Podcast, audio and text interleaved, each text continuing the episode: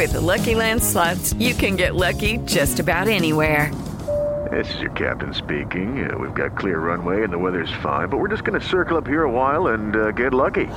No, no, nothing like that. It's just these cash prizes add up quick. So I suggest you sit back, keep your tray table upright, and start getting lucky.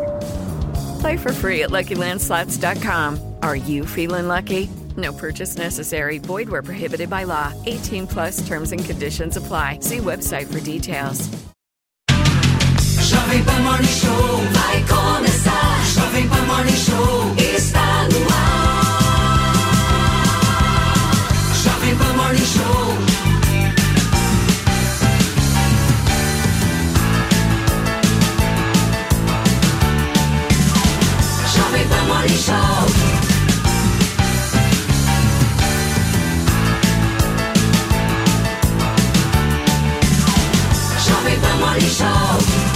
Fala, minha excelência! Bom dia, uma ótima quinta-feira para vocês que nos acompanham ao vivo aqui na programação da Jovem Pan. Eu já quero começar o morning de hoje com uma bela discussão para vocês. Eu sei que neste programa nós temos aquele liberal por inteiro, mais conhecido como Mano Ferreira.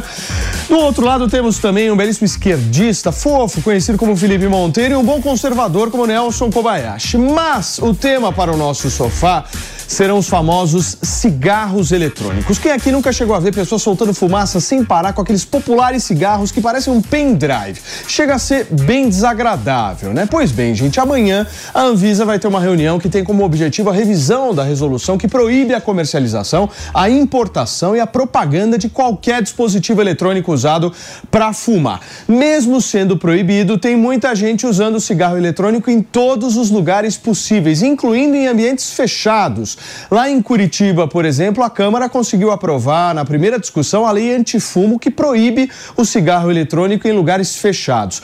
Tem o ponto mais importante dessa história que eu não contei para vocês ainda: o mal que o uso faz para a saúde de quem usa. Afinal, sem regulação pela Anvisa, não dá para ter ideia do que vai dentro do dispositivo. Nas últimas horas, a cantora MC Loma, muito amiga de Fabrício Naitsky, usou as redes sociais para fazer um verdadeiro desabafo. Ela disse que, por conta do vape, tem precisado da ajuda de uma bombinha para respirar e chega até a ficar com falta de ar durante uma simples caminhada. A pergunta que a gente faz aqui é a seguinte. Tem ou não tem que liberar a comercialização dos cigarros eletrônicos? Para isso, juntamos aquele time que vocês gostam: Fabrício Naisky, Mano Ferreira, Felipe Monteiro, hoje Maurício Felberg, para dar todo um, um quê da elegância, advocacia, né? uma elegância, certo? Nelson Kobayashi, daqui a pouquinho Miriam Spritzer. Quem aqui é contra e quem aqui é a favor da liberação? Sou a favor da Contra. liberação com regulação do Estado e fiscalização. Você quer que libere, mas todavia, porém, você quer um Estado lá para verificar se de alguma forma Tem- aquilo é tem bom ou não. situações Como é que você fica do ponto de vista liberal com uma postura dessa? Ué, como um liberal por inteiro. Por quê? Porque há situações. Nem tão inteiro Como, assim. como você mesmo falou, há situações em que um ambiente fechado, por exemplo, você gera danos a um terceiro. A liberdade, a defesa da liberdade por inteiro, é aquela que se preocupa com a liberdade de todos. Então, aquele que escolhe usar o cigarro deve ter a liberdade e a responsabilidade de fazer uso do cigarro, seja ele eh, o, o tradicional ou o eletrônico, sem causar danos e interferir, impor o seu desejo sobre o outro que está no ambiente fechado. Então, esse tipo de regulação faz todo sentido, né? Porque você está dando liberdade para um sem acabar com a liberdade do outro. Então, o fato de alguém escolher não quer dizer que os outros têm que ser é, obrigados a conviver com as consequências danosas da escolha desse que Por escolheu. que, que você discorda, Nelson? Discordo porque se fosse pensar assim, a gente não precisaria nem da existência da Anvisa, de um órgão para falar o que é bom e o que é ruim para a saúde. É, quando a gente fala de um elemento, de uma pessoa, a gente está falando de um elemento que está disponível a cada uma das 220 milhões de pessoas. Então é também uma questão de saúde pública, a liberação ou não de um cigarro eletrônico tão que faz tão mal à saúde. A gente precisa se lembrar, nesse caso, que a gente tem dados de que um cigarro eletrônico como- esse, ele pode conter muito mais doses de, de, de agentes químicos eh, danosos à saúde do que um cigarro verdadeiro. Isso tudo precisa ser informado para o consumidor. Beleza, mas daí se fosse pensar assim, maninho, a gente tá- então vamos deixar de exigir receita médica para antibiótico, para do... mas ué, se, se, se, a a premi- se a premissa é cada um cuide das suas é, dos seus riscos com o uso que faz Com aquilo que informação. Então, Porque ué, você coloca uma informação, ó, esse antibiótico que você tomar demais, você morre, mas não precisa de receita. Não precisa de, de filtro do Estado de regulamentação. Assim como deve ter em relação a isso. Fala, Mauricião. Você viu o que eu tava querendo falar, né? Claro. Olhei nos seus olhos e percebi isso. É, um bom âncora tem é, esse skill. Antes de mais nada, agradeço o convite. Primeira vez que eu venho no Morning Show, embora é, voluntário, participante da casa em várias outras é, situações. Então, desejo um ótimo dia a todos. Eu acho que o Koba foi no ponto. Eu, eu também tô com o mano, precisa é, haver uma. Não, tá com o mano ou tá com o? Eu, tô- eu vou, eu Tá no meio. fazer o amargo. Aqui tem que fechar. Vou conseguir fechar. Olha só. O que o Mano está dizendo com razão, como um liberal que é, é que deve ser liberado e regulado. Muito bem. Mas o Koba, com muita propriedade, observou o seguinte: isso é questão, antes de ser de direito, o Mano falou direito, é uma questão de saúde pública. Então a Anvisa precisa entender o que é o produto.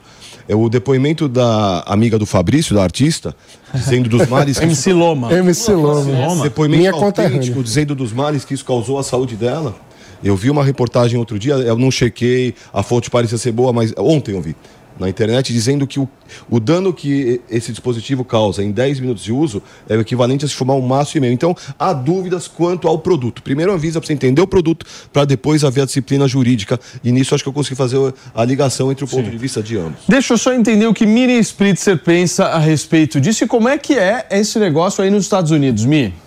Aqui a gente está tendo essa. Bom, antes de mais nada, bom dia a todos. É, aqui a gente está tendo essa mesma discussão. É, é, ainda não se sabe tanto desse produto. A- todos os estudos estão indicando que eles fazem muito mais mal do que o cigarro comum.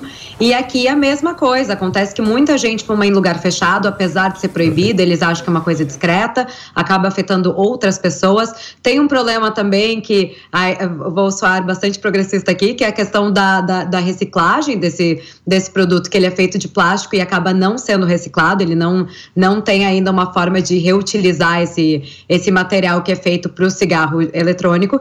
E, e eu concordo com o Mano, vou, vou dizer que eu concordo com o Mano no sentido de as pessoas que consomem vão continuar consumindo, ele já está no mercado, então tem que ter alguma, algum controle do Estado, alguma re- eh, re- regulamentação, tem que ter informação sobre o que realmente afeta, porque muita gente acaba usando achando que impacta menos que o cigarro, e a verdade que a gente está vendo é exatamente o oposto disso. O PP, o que, que você acha, hein, meu amigo, sobre essa história? Você que é um bom vivan. É, ele, ele acha que o Brasil tem que ter uma indústria de cigarro eletrônico. Com certeza. Eu tô do lado, eu tô do lado do humano, tô do lado do humano. Eu gosto de trazer evidências científicas pro debate. Ah, desculpa aí. A Anvisa proibiu o vape, o cigarro eletrônico, em 2009. E por incrível que pareça, depois da proibição, o número de usuários aumenta- aumentou. né? Ou seja, a proibição não fez com que os usuários deixassem de usar cigarro eletrônico. Só por isso você vê a necessidade de alguma forma o Estado poder regular e fiscalizar. Mas para regular e fiscalizar, você tem que liberar né, o uso e liberar a comercialização dos cigarros eletrônicos. E o cigarro, Koba, incrível que pareça, em 2014, quando começaram a ter várias leis contra eh, o cigarro, fumo de cigarro, colocando propaganda no cigarro, o uso do cigarro reduziu. Ou seja, há uma correlação lógica entre regulação e fiscalização e a redução do uso de cigarros eletrônicos e produtos nocivos à saúde. Então, quando a Anvisa regula, vai permitir a ela, vai permitir ao Estado poder identificar e proibir determinadas substâncias dentro do vape, dentro do cigarro eletrônico. Só por isso, só por isso. Ô, ô, Pepe, Mas uma se- dúvida, se- se não, tem, não não, tem substância que faz ma- mal para a saúde numa cerveja? Tem. Então, Exato. Então, É a mesma lógica que aí? eles usam pra falar que tem que liberar Qual- droga. Qual que é Só o ponto? entender. Qual, qual que é o ponto? Qual que é a função estatal deixar claro aí? É deixar mal. claro qual é o teu alcoólico, quais são as consequências negativas que existem. O problema de substâncias como essa sem regulação é que muitas vezes o consumidor não sabe o que está comprando, não sabe o que está ingerindo, porque não há a fiscalização, não há precisão sobre qual é a composição daquele produto, qual é o mal que aquela composição gera. Isso tudo é importante. Do ponto de vista de funcionamento dos mercados, isso é uma falha de mercado tradicional chamada de assimetria de informação. Ou seja, o produtor daquele tipo de produto tem mais informação sobre as consequências dele do que o consumidor final. Nesses casos, o papel da regulação é levar a informação para o consumidor. Agora, então, o ponto é: o Estado não é babá, não tem que preocupada, hein? decidir pela pessoa. A Anvisa está preocupada com essa reunião, inclusive. Estão montando esquema de segurança e tudo, porque vai ter gente da classe e da sociedade civil pressionando. Fabrício, você me tá pediu? Um ponto aqui que é a questão da informação. Eu vejo muito jovem, gente da, da minha idade ali, mais ou menos, consumindo vape, achando que por algum motivo ou por outro é menos danoso que o cigarro normal. Até mesmo o, tal- o tal do cigarro mentolado, né? As pessoas acham que por ser mentolado, não sei, não tem nicotina, alguma coisa assim, é Como o menos sabor é danoso. melhor, é menos É, o mais sabor é gostoso, melhor? É mais por isso. gostoso, então não, não vai fazer mal. Não sei se é exatamente isso, acho que falta informação e aí deixar a pessoa ali saber Mas, se ela ô, quer consumir ô, Paulinho, isso ou não. Deixa eu, falar, muito careta, deixa, deixa eu falar uma coisa assim- aqui. Deixa eu falar uma coisa, ô PP. Você sabe que é interessante como a gente vê que, por exemplo, em relação ao cigarro tradicional, ele ficou muito mais sendo utilizado por uma po- população mais velha, aquele que, aqueles que já utilizavam há muito tempo, de uma época em que isso era bonito, era chique e tal, usar cigarro. E essa nova geração de jovens é que tem usado os vapes e os, os narguiles, né? Que são as novas formas de se fumar. Eu fico pensando, meu Deus, como que essa sociedade assim jovem. não, como? Não, é, mas principalmente, né? Principalmente. Eu fico pensando, como essa sociedade jovem já não viu tanto mal que o cigarro fez, e agora só porque muda o tipo Mas eu acho que tem pra um alguma eletrônico coisa ou aí, pra um, um- narguile, começa a utilizar. um pensamento é um um pouco- emburrecimento da sociedade. Né? de É, é, é- é curioso isso, né, Koba? Porque ao, ao mesmo tempo que, que se consome mais vape hoje em dia, o jovem principalmente, ele bebe menos, ele consome menos álcool. Ele sabe que o álcool faz mal, de repente, não gosta. O que que tá acontecendo? É difícil a gente precisar, assim, com certeza absoluta, o que que passa na cabeça do jovem, né? O tempo todo, na verdade. Olha, mas quando a gente vê, por exemplo, uma figura como MC Pipoquinha fazendo sucesso, o que, que é o cigarro vape comparado a isso, meus queridos? O que, que é o vape? Rapidamente, Tem um ponto Pepe. importante também. A partir do momento que o Estado regula, ele pode cobrar tarifas. Já quer tributar né? o cigarro Pode, pode, Ação cobrar, pode, pode cobrar imposto e cobrando aumentar imposto, o caixa do e Estado. cobrando imposto vai ajudar a O PP quer, o. PP Mas sabe quer que uma taxação para cigarros de até 50 dólares. Entendeu, né, não, senhor? tá certo. Turma, olha só, são 10 horas e 11 minutos. A COP28, a Conferência Internacional do Clima, começa nesta quinta-feira lá em Dubai e vai ter a participação do presidente Lula, autoridades internacionais, e eles devem debater o meio ambiente e tentar chegar a um acordo para combater essas mudanças climáticas. A gente vai direto para a Europa conversar com o nosso correspondente Luca Bassani para entender qual que deve ser o principal foco desse encontro. Luca, bem-vindo. Boa manhã a você, Paula, a todos que acompanham o Morning Show. Durante os próximos 12 dias, nós teremos a COP28, a principal cúpula eh, que discute os assuntos climáticos organizada pelas Nações Unidas. Inclusive, o secretário-geral do bloco, Antônio Guterres, disse que o obje- o objetivo é a extinção de todos os eh, combustíveis fósseis no médio e longo prazo. Ele disse que vê falta de vontade política dentro eh, de vários países em realmente combater as mudanças climáticas, fazendo mudanças aí efetivas. Nós vemos que o objetivo colocado também pelos acordos de Paris, isso já há alguns anos, de uma, um aumento máximo da temperatura global em 1,5 grau, ele não vai ser alcançado, já que muitos dados mostram que provavelmente este eh, número já tenha chegado a 2,8, 2,9 graus. Antônio Guterres disse que é necessário que todos os países se comprometam, principalmente os países mais desenvolvidos e que são responsáveis pelo maior número eh, de, eh, de poluições, né? se nós formos considerar o maior número de empresas que poluem dentro desses países, e também falou que é necessário triplicar os investimentos em energias renováveis, que incluem principalmente energia eólica, energia eh, solar e também a, e, e- as hidrelétricas. Né? No caso, o Brasil, o Brasil conhece muito bem essas três fontes de energia renovável. Falou que a África precisa ser um país, eh, um continente, perdão, que haja um investimento cada vez mais maciço nesse setor, porque tem grande eh, possibilidade, grande eh, potencialidade de se tornar uma, da- uma das principais eh, fontes de energias renováveis no mundo, mas que recebe só 2% dos investimentos. Como você bem falou, o presidente Lula é esperado lá amanhã, ele que está em visita ao Catar hoje, depois de ter saído da Arábia Saudita, outros líderes europeus, assim como alguns representantes dos Estados Unidos. O presidente Joe Biden não vai à COP28, nem a vice-presidente Kamala Harris. Os Estados Unidos serão representados pelo é, é, principal é, responsável para os assuntos climáticos, enviado especial dos assuntos climáticos, assim é chamado John Kerry, que também tende a mostrar essa política verde que está sendo defendida pelo governo de Joe Biden. É, Antônio Guterres cobra mais é, resultados, ele diz que neste momento muito se fala e pouco se faz, ao mesmo tempo em que a COP acontece em um, um momento em que há desconfiança sobre a própria é, presença de do anfitrião deste caso, né? Nós vemos a COP 28 sendo organizada em Dubai, nos Emirados Árabes Unidos, e o presidente do evento, ele também é CEO da principal empresa petrolífera dos Emirados Árabes e muitos acreditam que isso seja um conflito de interesses e que ele estaria promovendo este evento de fachada apenas para conseguir é, fazer acordos milionários, bilionários é, na venda de petróleo é, dos Emirados Árabes para diversos países que comparecerão. É uma questão muito complexa. O presidente Lula vai representando o Brasil, como eu disse, e também é importante a gente lembrar que daqui dois anos, em 2025, o Brasil será a sede da COP30, provavelmente na cidade de Belém, no estado do Pará. Muito bem, Luca, obrigado, viu, meu amigo? Vou pedir para você continuar aqui com a gente, porque vai rolar uma discussão que eu quero mais a sua contribuição aqui.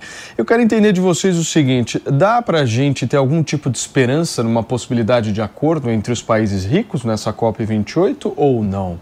Em PP, começa você essa. Não, nessa COP28 eu acredito que não vai ter nenhum tipo de negociação, né? mas eu acho que é um primeiro passo para você chegar na conclusão é, desse acordo. Mas a COP28 tem um ponto importante que vai ser o momento que os países vão se reunir e vão identificar qual que é o, a lacuna entre a promessa é, e o quanto que os países da Europa, os países ricos, deveriam pagar para os países do, hemisfério sul, né? Então vai ser um momento de cobrança, identificar qual que é o valor que foi destinado ao pagamento é, desses países, né, numa promessa que foi feita no, no, em Paris, né, no Acordo de Paris. Então, o primeiro passo para você é cobrar a conta dos países ricos, né, que estão sendo pressionados há, há, há, vários anos atrás. Não é? Então, acho que é o primeiro passo, Paulinho, respondendo a tua pergunta. O Nelson, o presidente Lula deu uma declaração hoje, é, agora, né, à tarde, lá no, na região é, onde ele se encontra dizendo que não há possibilidade de nenhum tipo de acordo, mas ele vê nessa linha do PP como um início de um processo. Você concorda? Sim, eu acho que o início do processo, mais do que cobrar, na verdade, chegar lá e exigir algo, acredito que seja um, um ambiente muito propício para o Brasil se apresentar como um ator importantíssimo nessa ideia das mudanças climáticas, na renovação da energia, porque o Brasil tem números favoráveis para apresentar, em especial diante da comparação ao mundo todo. A gente tem cerca de 15% de energias renováveis a nível de mundo, a nível global. E no Brasil a gente está chegando próximo dos 50%, ou seja, o Brasil está na frente dos seus concorrentes. Mais do que isso, o Brasil tem um território gigantesco que pode ajudar nisso, no, no agronegócio, principalmente, porque a gente tem como reduzir a produção de carbono e também com a produção de biocombustíveis. Aqui no Brasil, a gente tem o etanol, a gente tem estudos acontecendo, inclusive, para o combustível renovável da aviação. Claro que existe existe também esse estudo na Europa, mas o Brasil poderia sair na frente nisso e isso pode colocar o Brasil em um outro patamar em questão de década. A, a, o mercado de crédito de carbono no Brasil pode ser um, um elemento muito, muito bom para a economia. Por isso, Paulo, isso é interessante, que não é uma pauta de direita e esquerda, não é uma pauta de ambientalista que abraça a árvore contra agronegócio que quer produtividade, patrimônio. Essa é uma pauta de economia, que tem negacionismo. Claro, que tem. Sabe por quê? Imagina Imagina só a produção do agronegócio brasileiro vendendo o alimento, lucrando com isso claro. e ainda lucrando com a venda do crédito de carbono gerado. Exato. Um cara de uma indústria lá na Europa comprando crédito de carbono de, da produção do agronegócio brasileiro. Ou seja, é um negócio. Viu, Fabrício? O Como tocou num ponto aqui que eu acho extremamente relevante. O Brasil tem nessa COP a oportunidade de assumir um protagonismo inédito. Né? O Biden não vai estar presente, ou seja, o Brasil pode se posicionar como um dos principais atores dessa, dessa COP. Até hoje era destaque no Le Monde, o jornal francês, falando da posição ambiciosa do Lula, dizendo que joga a favor dele os dados do desmatamento da Amazônia que estão em queda, mas por outro lado joga contra o apoio dele é, é, irreparável à Petrobras, né? A questão da exploração do petróleo e tudo mais. Isso pode pesar um pouco contra, pode ser um, uma situação de cobrança.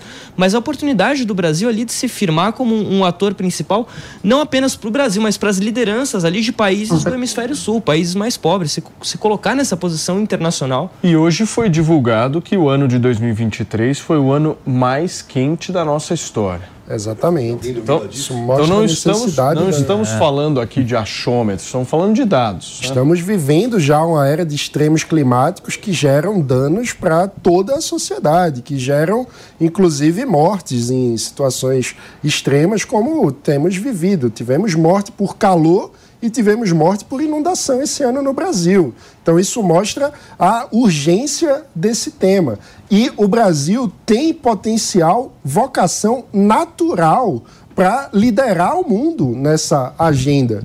O Koba estava explicando a questão do mercado de carbono e é uma solução liberal para a questão ambiental. Basicamente, você tenta fazer com que os danos causados ao meio ambiente sejam precificados e que os benefícios ao meio ambiente também. Então, você faz com que aqueles que causam danos paguem por para é, financiar aqueles que causam benefícios ao meio ambiente. Você faz com isso com que a coordenação de mercado atue de forma virtuosa em prol do meio ambiente. E o Brasil pode liderar a transição energética e ganhar muito dinheiro nesse processo, porque temos vocação natural. Temos a maior floresta tropical do mundo, temos um agro que já é muito sustentável na comparação com o resto é, da produção agrícola global. Ou seja, temos condições muito favoráveis para liderar o mundo dando um bom exemplo e ganhar dinheiro com isso. Agora, quem está na neve é o Luca Bassani.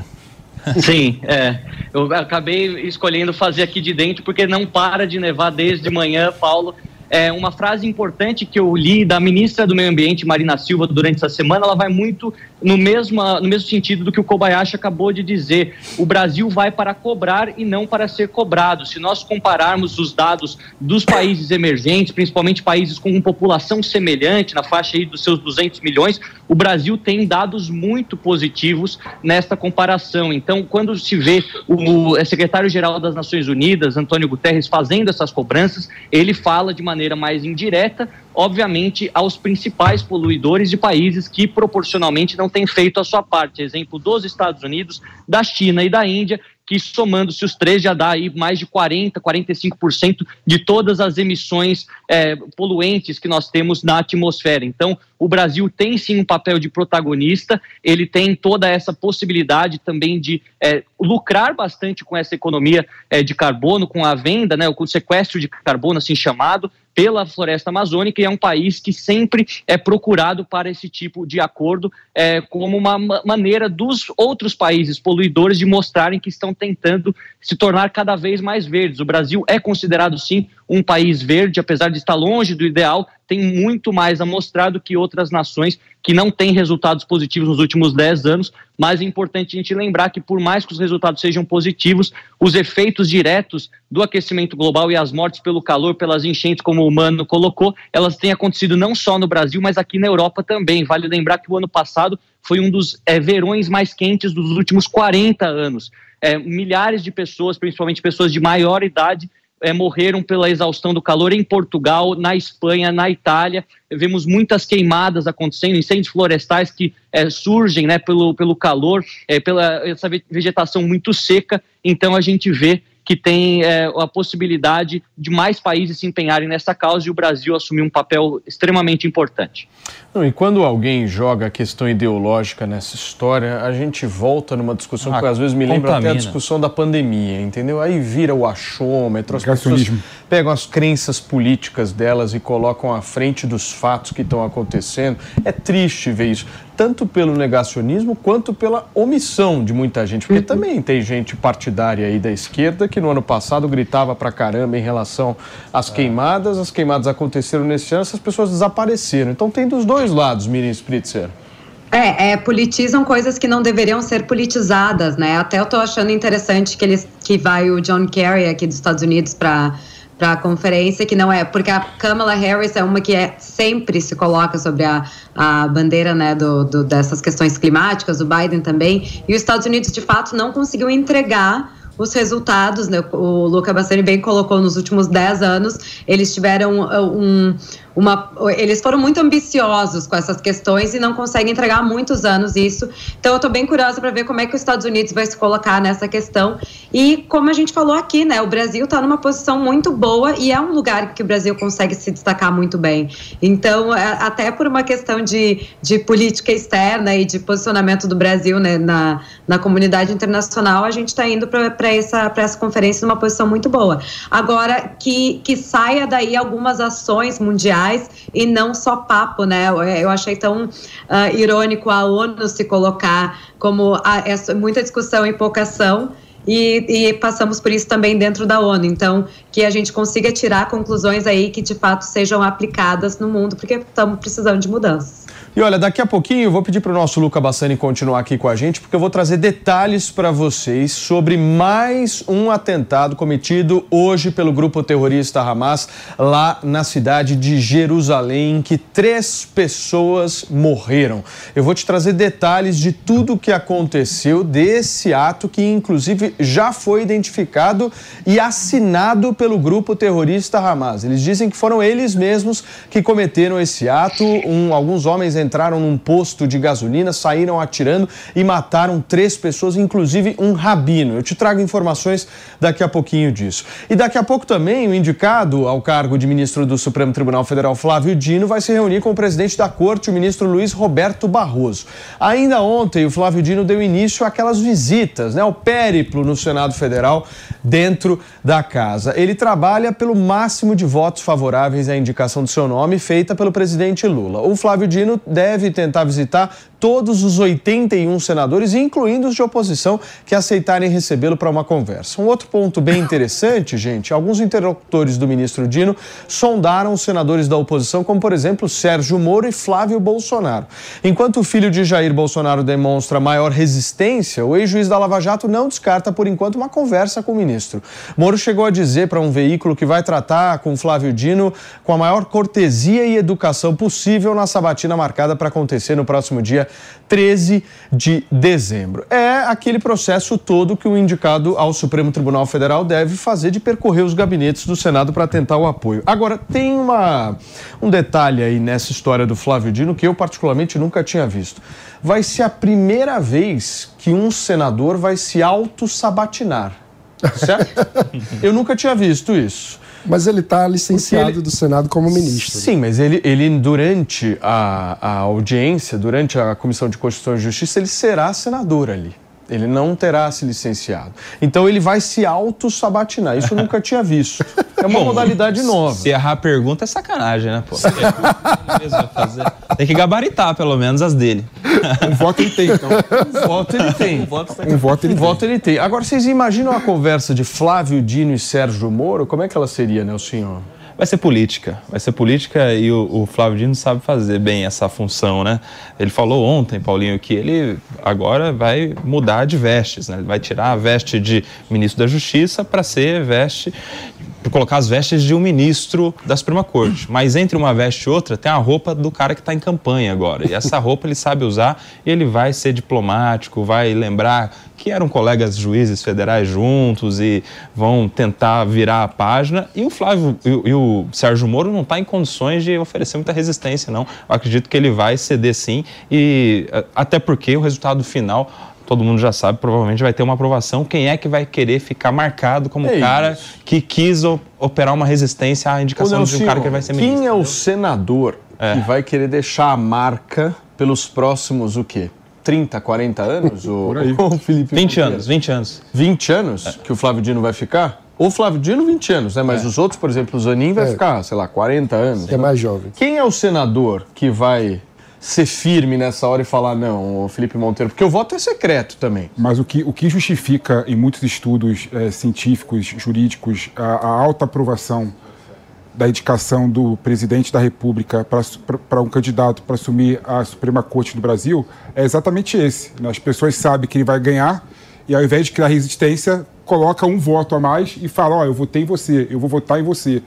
Né? Então isso é um problema, realmente. Teoria do jogo. Por isso que eu sou a favor que a eleição do ministro da Suprema Corte tem que ser uma supra-maioria, dois terços do Senado sendo favoráveis à, à escolha desse ministro. Porque com isso, a resistência se torna mais normal e mais natural nesse caso. E o que eu estou vendo aí é um, algo republicano, né? O Flávio Dino ele tem que falar com todos os 81 senadores, sim, né? E todos os 81 senadores têm que receber o Flávio Dino e fazer essa conversa, porque faz parte da democracia, né? A nossa democracia constitucional, né? Que fala que o presidente indica e o Senado se batina, sabatina e aprova, né? Faz parte da nossa democracia esse tipo de relação entre o Senado e o Poder Executivo. E aí, mano? Tem, tem, pontos bem interessantes, né? Primeiro, eu acho que no caso do Moro, vale lembrar que. Então, antes de você começar, vamos receber todo mundo do rádio para todo mundo estar tá na mesma página aqui. Para você que sintonizou nesse momento aqui na programação da Jovem Pan através do rádio, a gente está repercutindo esse périplo que Flávio Dino está fazendo no Senado Federal. Vai se reunir, inclusive, com o presidente do Supremo Tribunal Federal, buscando aí apoios e votos para sua indicação no próximo. With lucky landslots, you can get lucky just about anywhere. Dearly beloved, we are gathered here today to. Has anyone seen the bride and groom? Sorry, sorry, we're here. We were getting lucky in the limo and we lost track of time. No, Lucky Land Casino, with cash prizes that add up quicker than a guest registry. In that case, I pronounce you lucky. Play for free at LuckyLandSlots.com. Daily bonuses are waiting. No purchase necessary. Void were prohibited by law. 18 plus. Terms and conditions apply. See website for details. No dia 13. Eu estava dizendo que no caso do senador Sérgio Moro, muita gente avalia que o sonho secreto dele, né, o sonho final dele seria ser ministro do Supremo também. Então, você está falando aí também né, na mesa está o fato de que talvez ele vislumbre que está conversando com um futuro colega de corte. Então, isso é algo que não pode ser retirado da equação. Outro aspecto, o Dino tem como missão, nessas conversas, não apenas garantir os votos para sua aprovação, mas também tentar amolecer os corações mais duros, para fazer com que a sabatina não tenha aqueles momentos de maior tensão. Então, no caso do, do, Flávio Bolsonaro, é muito pouco provável que o Flávio venha a votar a favor do Flávio Dino. Mas o que é que o Dino espera com essa conversa? É fazer aquele jogo de bons amigos, fazer com que o Flávio Dino faça perguntas um pouco mais duras. Então, é aquela história. No lugar de entrar na voadora, é dar um chutezinho na canela. e... São diferentes níveis. É, mas no caso do Flávio Bolsonaro, Agora, né, ele está falando com o público dele. Ele vai, ele vai endurecer nas perguntas. Deixa eu trazer aqui para vocês uma, um assunto que repercutiu muito agora de manhã. Aconteceu nesta madrugada e olha que triste. Mais um caso, gente. A cantora Nayara Azevedo procurou a Polícia Civil na madrugada madrugada desta quinta-feira para registrar um caso de violência doméstica contra o ex-marido dela. Segundo um agente da central de flagrantes, ela deu entrada na unidade por volta de uma hora da manhã e foi encaminhada para a delegacia especializada em atendimento à mulher lá em Goiânia. Segundo esse boletim de ocorrência, Nayara contou que foi casada por 10 anos e se separou em julho desse ano. Ela contou que sofreu um episódio de violência física e de ameaça quando ele disse que acabaria com a sua carreira com a sua vida e também a injuriou. Tudo isso aconteceu no mês de julho. Está repercutindo muito. A assessoria de imprensa da Nayara Azevedo está tentando de todas as formas dizer que é um caso em segredo de justiça, não está querendo que isso venha a público de todas as formas, mas a imprensa já está conseguindo pegar algumas informações como essas que a gente trouxe para vocês. Está virando normal isso, Miriam Spritzer. Tá virando, é que quanto mais casos a gente tem de mulheres falando, é, a norma, já tem casos de violência que são normais, né? A gente já sabe que isso acontece muito. Quanto mais mulheres falam, mais mulheres públicas vêm, venham a falar isso e essas informações acabam chegando no público, eu acredito que passa para outras mulheres a segurança de que isso pode ser feito. Porque o que, que acontece? Até o nosso ponto que a gente falou ontem, muitas mulheres acabam não uh, indo na justiça para comentar sobre as, sobre as possíveis violências domésticas que sofrem, ou os, os, abusos que sofrem, porque acham que não vai ter resultado nenhum e isso só piora a situação delas. Então, quando a gente vê esses casos acontecendo com mulheres públicas e que tem algum resultado e que tem alguma consequência, isso dá segurança para que outras mulheres falem também. Então, é, é muito difícil eu dizer que está ficando normal, eu acredito que o que está normalizando agora é esse fato desses casos estarem vindo à tona, porque as mulheres estão procurando de alguma forma alguma justiça nisso. Muito bem. Quer falar, Maurício? Eu acho que a muito feliz na avaliação dela. O, o que está acontecendo agora não é que está havendo um aumento dos casos, está havendo um aumento da divulgação. As mulheres, felizmente, têm criado coragem para denunciar, para aparecer. É importante que as figuras públicas o façam. O caso corre mesmo em sigilo, mas acaba vazando e aí tem que se noticiar. Não dá para entrar no detalhe, mas o importante é haver a divulgação e sempre tomando cuidado também com os exageros. Porque muitas vezes, quando isso é usado para é, de má fé, para tentar conseguir alguma coisa que não é verdadeira e tudo isso acaba fragilizando as próprias vítimas, né, as, as de verdade. Agora, é impressionante a recorrência desses fatos, né, Fabrício? É, pois é, até aproveitando fazer uma pequena correção na sua frase, Paulo. Eu acho que é justamente isso. Não é que está virando normal. É normal, infelizmente, é. né? É uma situação, várias situações desse tipo que acontecem. E a gente estava falando aqui ontem da Ana Hickman, hoje da Nayara Azevedo. Amanhã, sei lá de quem que pode ser, qualquer pessoa. Não importa se é uma pessoa pública, uma pessoa que não, não é pública, enfim.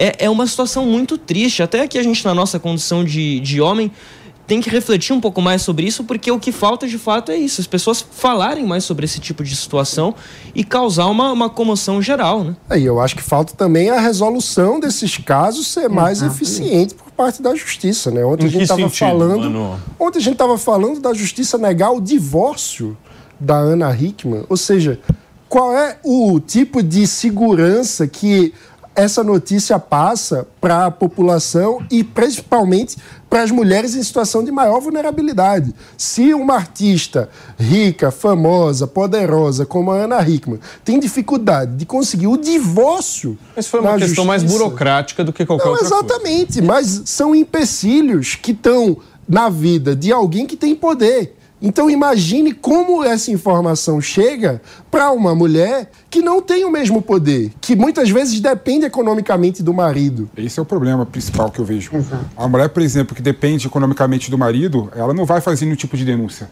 Ela está sofrendo calada em casa as agressões verbais, as agressões psicológicas que o marido faz com e, ela. E a, a, Infelizmente. E a vulnerabilidade econômica não é só para sobrevivência, não, de o que Sim, comer. Claro. A vulnerabilidade econômica é como eu vou me defender, onde eu vou morar, é para onde eu vou. Eu não gostaria que isso fosse um desestímulo às é. mulheres que são vítimas, que são agredidas, claro. porque as delega... pelo menos aqui na cidade de São Paulo, em outros estados funcionam diferente, mas aqui a delegacia da mulher dá um apoio muito forte para a mulher que é vítima desse tipo de situação. A Procuradoria também fornece advogado até gratuitamente, se precisar. São bons advogados, vocacionados. Então, óbvio que aquela que tem um menor poder econômico, como o PP falou, que é dependente do marido, ela se sente ainda com uma dificuldade a mais, mas sempre que for vítima, ela deve ser estimulada a denunciar, a fazer valer o seu direito, sim, ainda que sem esse poder econômico todo, PP. E tudo faz parte dessa cultura machista, misógina que a nossa sociedade vive. Né? Dez anos de casamento, hein? Infelizmente, a mulher vive numa relação subalterna em relação ao homem. Né? Infelizmente. Até no sentido do que o, do que o Mano estava falando aqui, acho que a, o denunciante, a vítima de um crime, ela precisa se sentir amparada pelo Estado, é, não só no sentido do que aconteceu com a Ana Hickman, que não conseguiu o divórcio, que parece o, o mínimo, o básico, mas a gente estava falando ontem aqui do caso daquela juíza que foi extremamente grossa, desrespeitosa, né, durante uma audiência.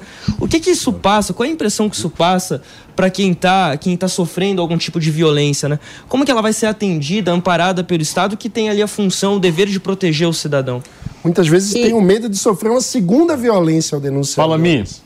Não, e, e não só a questão da, da, da, juíza também, é todo um processo quando passa pela polícia, quando vai trazer todas essas coisas. E precisa ter uma agilidade também de, dessa resposta da, da justiça, né? Porque tem que lembrar que essas pessoas que, quando vão trazer isso à tona, elas estão numa situação de risco e não podem esperar muito tempo para ter alguma solução para esses casos. No caso da Ana Hickman, é a questão de um divórcio, mas ela pode muito bem e muito facilmente sair da casa com que ela está com o marido, com o ex-marido agora embora e ir para outro lugar. Mas a pessoa que talvez seja dependente economicamente de seu marido ou que não tenha condições de realmente sair daquele lugar, ela está numa situação muito mais vulnerável a um risco que é grande, porque se a pessoa já foi, já, já sofreu violência doméstica, sofre violências emocionais também, além das físicas, então imagina ela ficar presa na mesma casa que essa pessoa. A, a justiça tem que responder isso de uma forma muito mais rápida. Agora, por um lado, tem algo pequeno, mas positivo nessas histórias, tanto da Ana Hickman quanto da Nayara, que são duas figuras públicas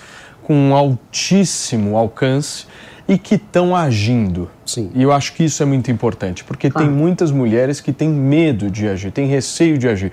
E podem olhar na postura tanto da Ana quanto da Nayara como algo necessário. E elas, fazer. além de artistas, são influenciadoras Então isso é importante. fato, né? É Elas importante elas irem para a polícia, é é. importante elas colocarem o dedo na cara, é importante elas se mobilizarem. E, e a gente sabe que quando a pessoa está numa situação de sofrimento, de vulnerabilidade também psicológica, o exemplo de alguém que você admira, que é, tem uma posição de destaque na sociedade e que passou por algo semelhante a você e vem a público, o exemplo é uma inspiração para a pessoa também ter a iniciativa. Então é muito importante nesses casos que haja de fato essa é, essa postura de trazer a público um sofrimento que a gente sabe que é individual, mas que também é retrato de um problema de dimensão pública. Gente, olha só o que eu vou contar para vocês agora em relação ao que aconteceu lá em Jerusalém. A gente vai, são 10 horas e 44 minutos, eu não sei se a gente tem algumas imagens para colocar.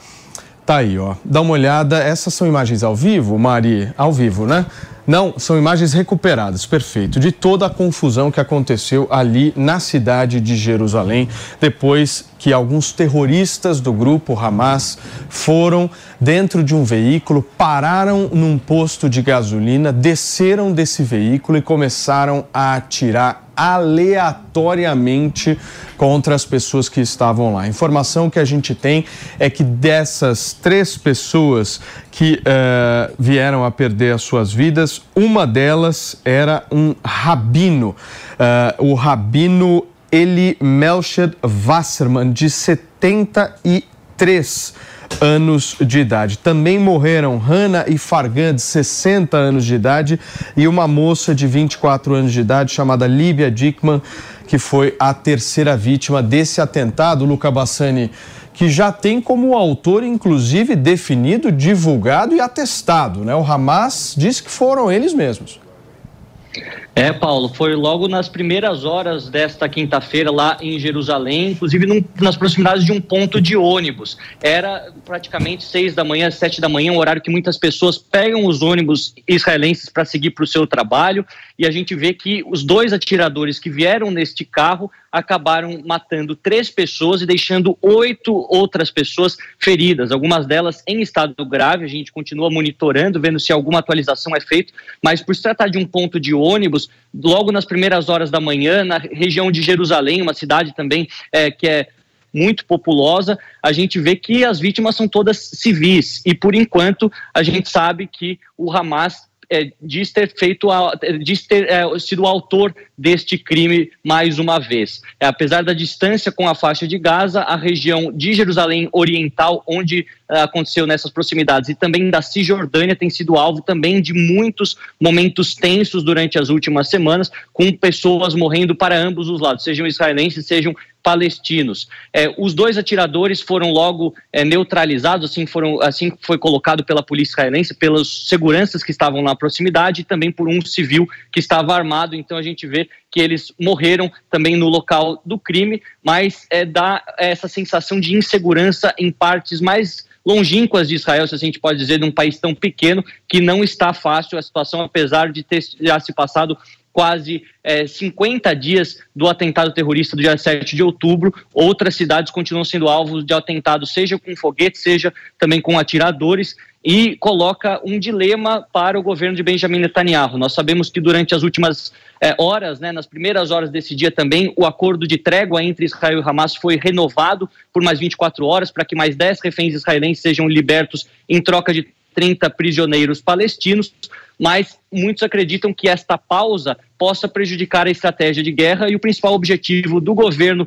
de Benjamin Netanyahu e o seu gabinete de crise, seu gabinete de guerra, que é neutralizar, aniquilar o Hamas, já que agora eles estão tendo tempo para se reorganizar. Se isso será, esse tempo será o suficiente para que o Hamas represente uma nova ameaça militar para Israel, que já conseguiu avançar bem na parte norte da faixa de Gaza, nós ainda não sabemos, mas é algo que é colocado agora sobre a mesa, principalmente se nós pensarmos que grande parte dos reféns mais vulneráveis, os idosos, as crianças, as mulheres, já foram liberados e agora apenas homens e também soldados estão sob a custódia do grupo terrorista, o que envolveria um outro processo de negociação, porque aí é muito mais complexo, né? Quando você tem que trocar militar por militar ou até mesmo algum outro é, é, filiado ao grupo terrorista Hamas e um é, é, soldado do exército de Israel. A gente vai ficar aqui monitorando, mas imagens fortes, notícias sempre muito tristes de se trazer aqui para nossa audiência da Jovem Pan News. Muito bem, gente, olha só, o presidente Lula está lá uh, na COP 28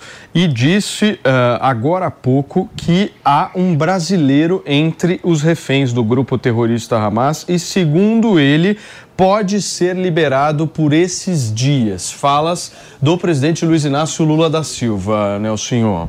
Bom, e, e é uma fala que confirma né, o que a gente já vinha é, ouvindo de algumas pessoas, é uma confirmação importante, porque a confirmação feita pelo presidente é uma confirmação diplomática, ou seja, é uma posição oficial do governo brasileiro de que existe isso e que, portanto, há uma negociação acontecendo. E neste momento, cessar-fogo que é propício para a liberação desse refém. A gente tem que torcer, Paulinho, para esse ataque feito em Jerusalém não interferir naquele acordo do cessar-fogo e da liberação dos reféns. A gente já viu alguns ruídos desde o início do cessar-fogo, como, por exemplo, aquele ataque aos soldados israelenses, que não foi suficiente para acabar com o cessar-fogo. A gente tem agora esse evento em Jerusalém que a gente tem que torcer para ser isolado, para não, não, não colocar o pé em algo tão positivo, em especial para tantas famílias em Israel e no mundo todo, e agora com essa informação de um brasileiro que aguardam a liberação dessas pessoas. Se o presidente Lula disse Hamas. isso hoje, significa que ele tem informações da diplomacia de que há sim a possibilidade do resgate, Fabrício. que há negociação. Isso é muito importante. Essa questão que o Koba estava trazendo aqui é, é verdade. É, é importante o cessar-fogo e a gente observa que não há nenhuma reação muito exacerbada vinda do lado de Israel, justamente para manter essa questão do cessar-fogo, manter isso funcionando e tentar ampliar essa negociação dos reféns. Essa é a principal preocupação da comunidade internacional. Para o Brasil, para outros países, os Estados Unidos, a Rússia, todos eles têm essa preocupação em relação aos reféns. Os Estados Unidos, até alguns meses atrás, gastou bilhões de dólares para tirar reféns do Irã. Agora, na faixa de Gaza, então é a mesma situação. Então é muito importante isso, como Koba falou. Já acontecendo ataques na faixa de Gaza contra é, é, o exército de Israel. Eu estava acompanhando imagens aqui da faixa de Gaza. Nesse momento você vê fumaça lá pelo céu, sinal de explosão. É um cessar-fogo, assim, talvez peronomútil, né? É. Mas é importante a, a questão da reação, como que isso está sendo observado. Agora, essa estratégia do governo brasileiro está sendo como, mano, na tua avaliação? Eu queria dizer, um ator importante nessa equação tem sido o governo do Catar, É. que atuou tanto na negociação para a vinda dos brasileiros que estavam na faixa de Gaza, como tem sido o interlocutor da liberação de reféns de diversos países, inclusive agora do brasileiro que está sob o controle do Hamas. Então, é, o- certamente a diplomacia brasileira está atuando junto da, da diplomacia do Sabe uma Catar. coisa nessa que eu fiquei impressionado? Né? Ontem teve reunião do Conselho de Segurança da ONU. Ninguém mais noticia. Ninguém mais noticia. Lógico, os caras não resolvem nada, O que, acontece, o que acontece no Catar é mais importante mas é do que claro. uma decisão de cúpula de É. todas as potências do mundo juntas para negociar. Porque é uma algo. não decisão. Sim, Porque claro. chega eu lugar eu nenhum. tô- eu tô- eu tô Não vaza. retratando, eu, não- É. eu não- eu tô É. analisando a situação. Né? É uma reunião para convocar outra. Como que nós falimos né, numa solução institucional, é, corporativa para conflitos internacionais? A gente faliu, a gente faliu. É mais importante o que o Catar está fazendo do que as potências principais do mundo se reunindo. Agora, peraí, que o. Catar não é santo também. É, não é santo. É, E- não é santo. Os caras do Longe Hamas disso. estão morando lá. É uma construção institucional muito complexa, né? Porque justamente quando você adiciona muitos agentes, cada um tem o seu interesse e muitas vezes o interesse acaba bloqueando o outro. Então, nessas situações de é, negociação multilateral mais localizada, acaba sendo mais produtivo muitas vezes. Fala, querido.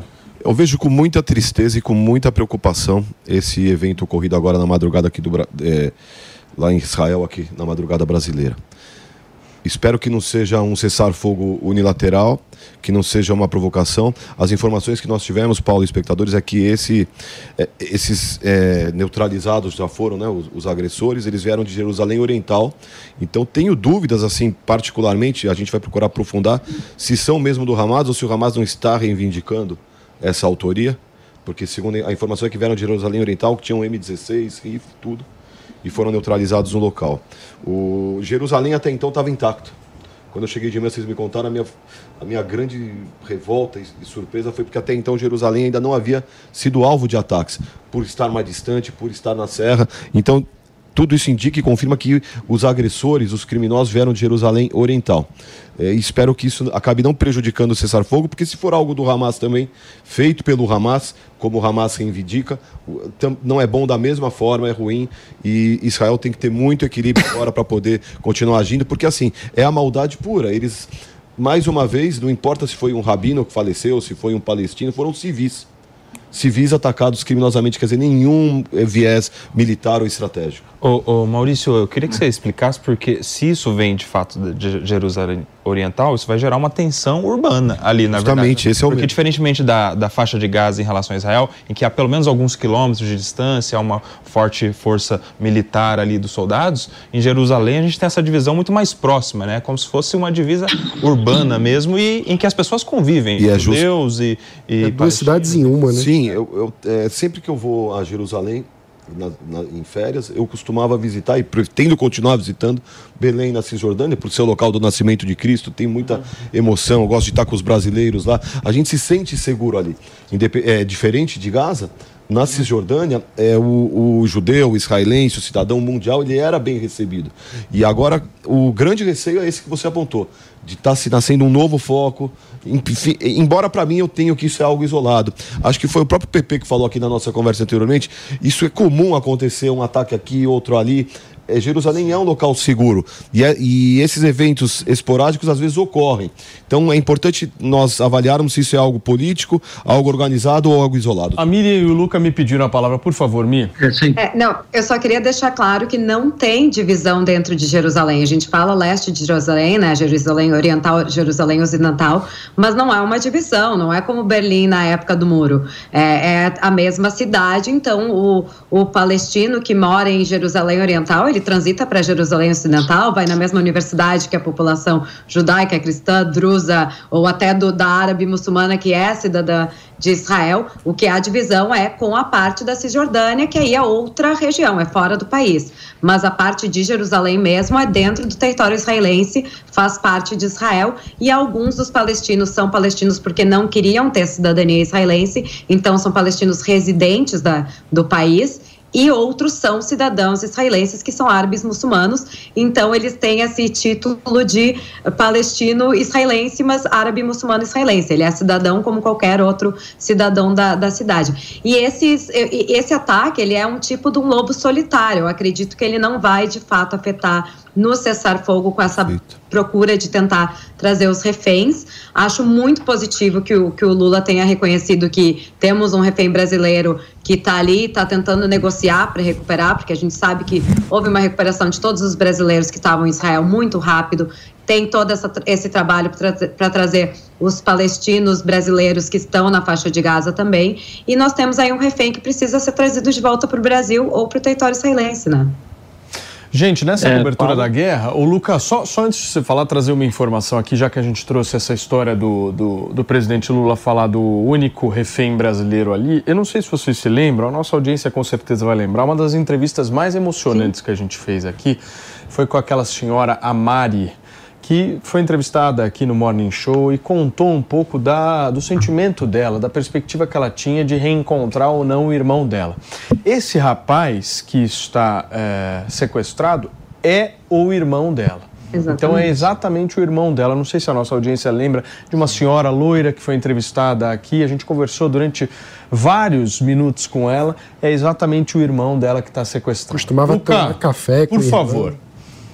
Queria só fazer um, um, pequeno comentário em relação ao Qatar. A gente tem destacado como ele tem sido importante no processo de negociação e ainda bem que está disposto a fazer esse intermédio entre os países que querem a libertação de seus reféns e o Hamas. Mas a gente tem que reconhecer que o Qatar é parte do problema. É, o Qatar é um dos financiadores do Hamas e de outros grupos fundamentalistas espalhados pelo Oriente Médio, inclusive até mesmo durante a época que eu cobria as é, questões do é, Afeganistão. Eu estive no Afeganistão antes do Talibã voltar. As lideranças do Talibã viviam no Catar e os encontros entre os americanos e o próprio governo de Cabul naquela época com o Talibã acontecia no Catar da mesma maneira que acontece hoje, sendo o Catar e a cidade de Doha é também a casa de vários membros sênior do é, Hamas. Então a gente vê que eles fazem parte do problema, eles estão financiando de certa forma é, é, essas milícias que existem por lá. Ainda bem que também querem fazer parte da solução, mas seria muito mais fácil se tivessem uma, uma maior transparência e se não estivessem diretamente envolvidos envolvidos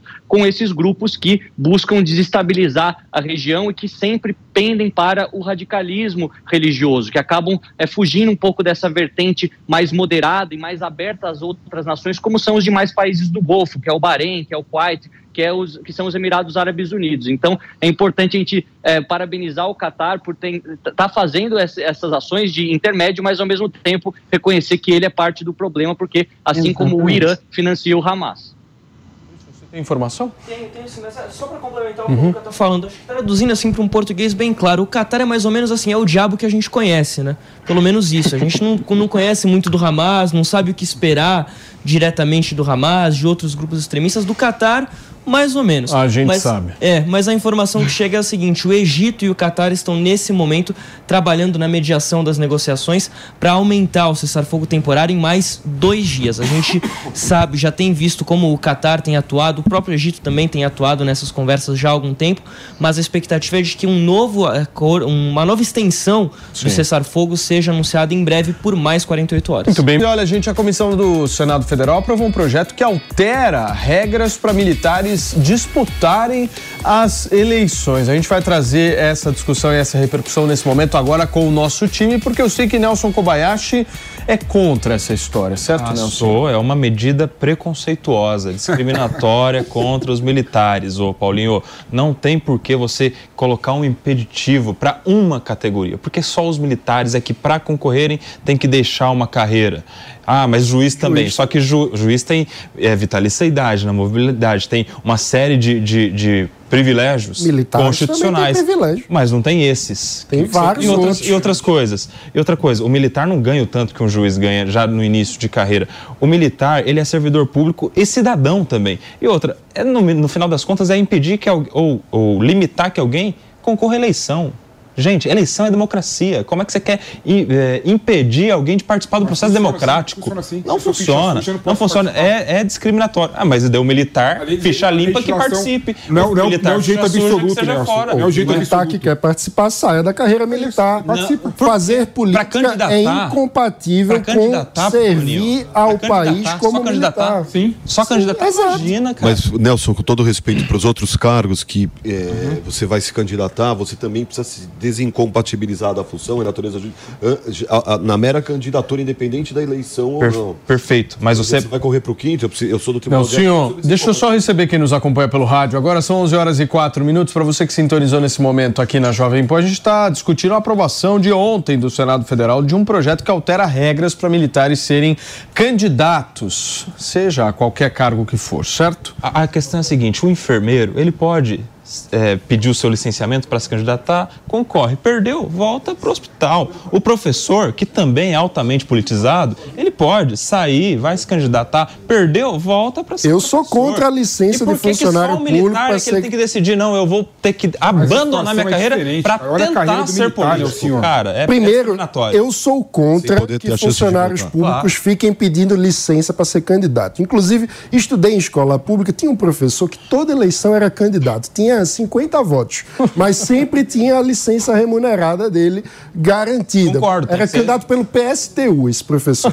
Toda eleição, então a cada dois anos ele tinha férias extras, porque basicamente era isso que ele fazia. Isso é um absurdo, tem que acabar. Por quê? Porque É parte do patrimonialismo brasileiro esse tipo de situação, que é o funcionário público acha que o salário que é pago pelo pagador de imposto é para que ele faça o que bem entender. Então ele usa do serviço público para o benefício privado pessoal. Isso é um absurdo que Mano, precisa ser a- atacado pela Você- raiz. Você bombou é nessa caso- matéria desse professor. Era educação física.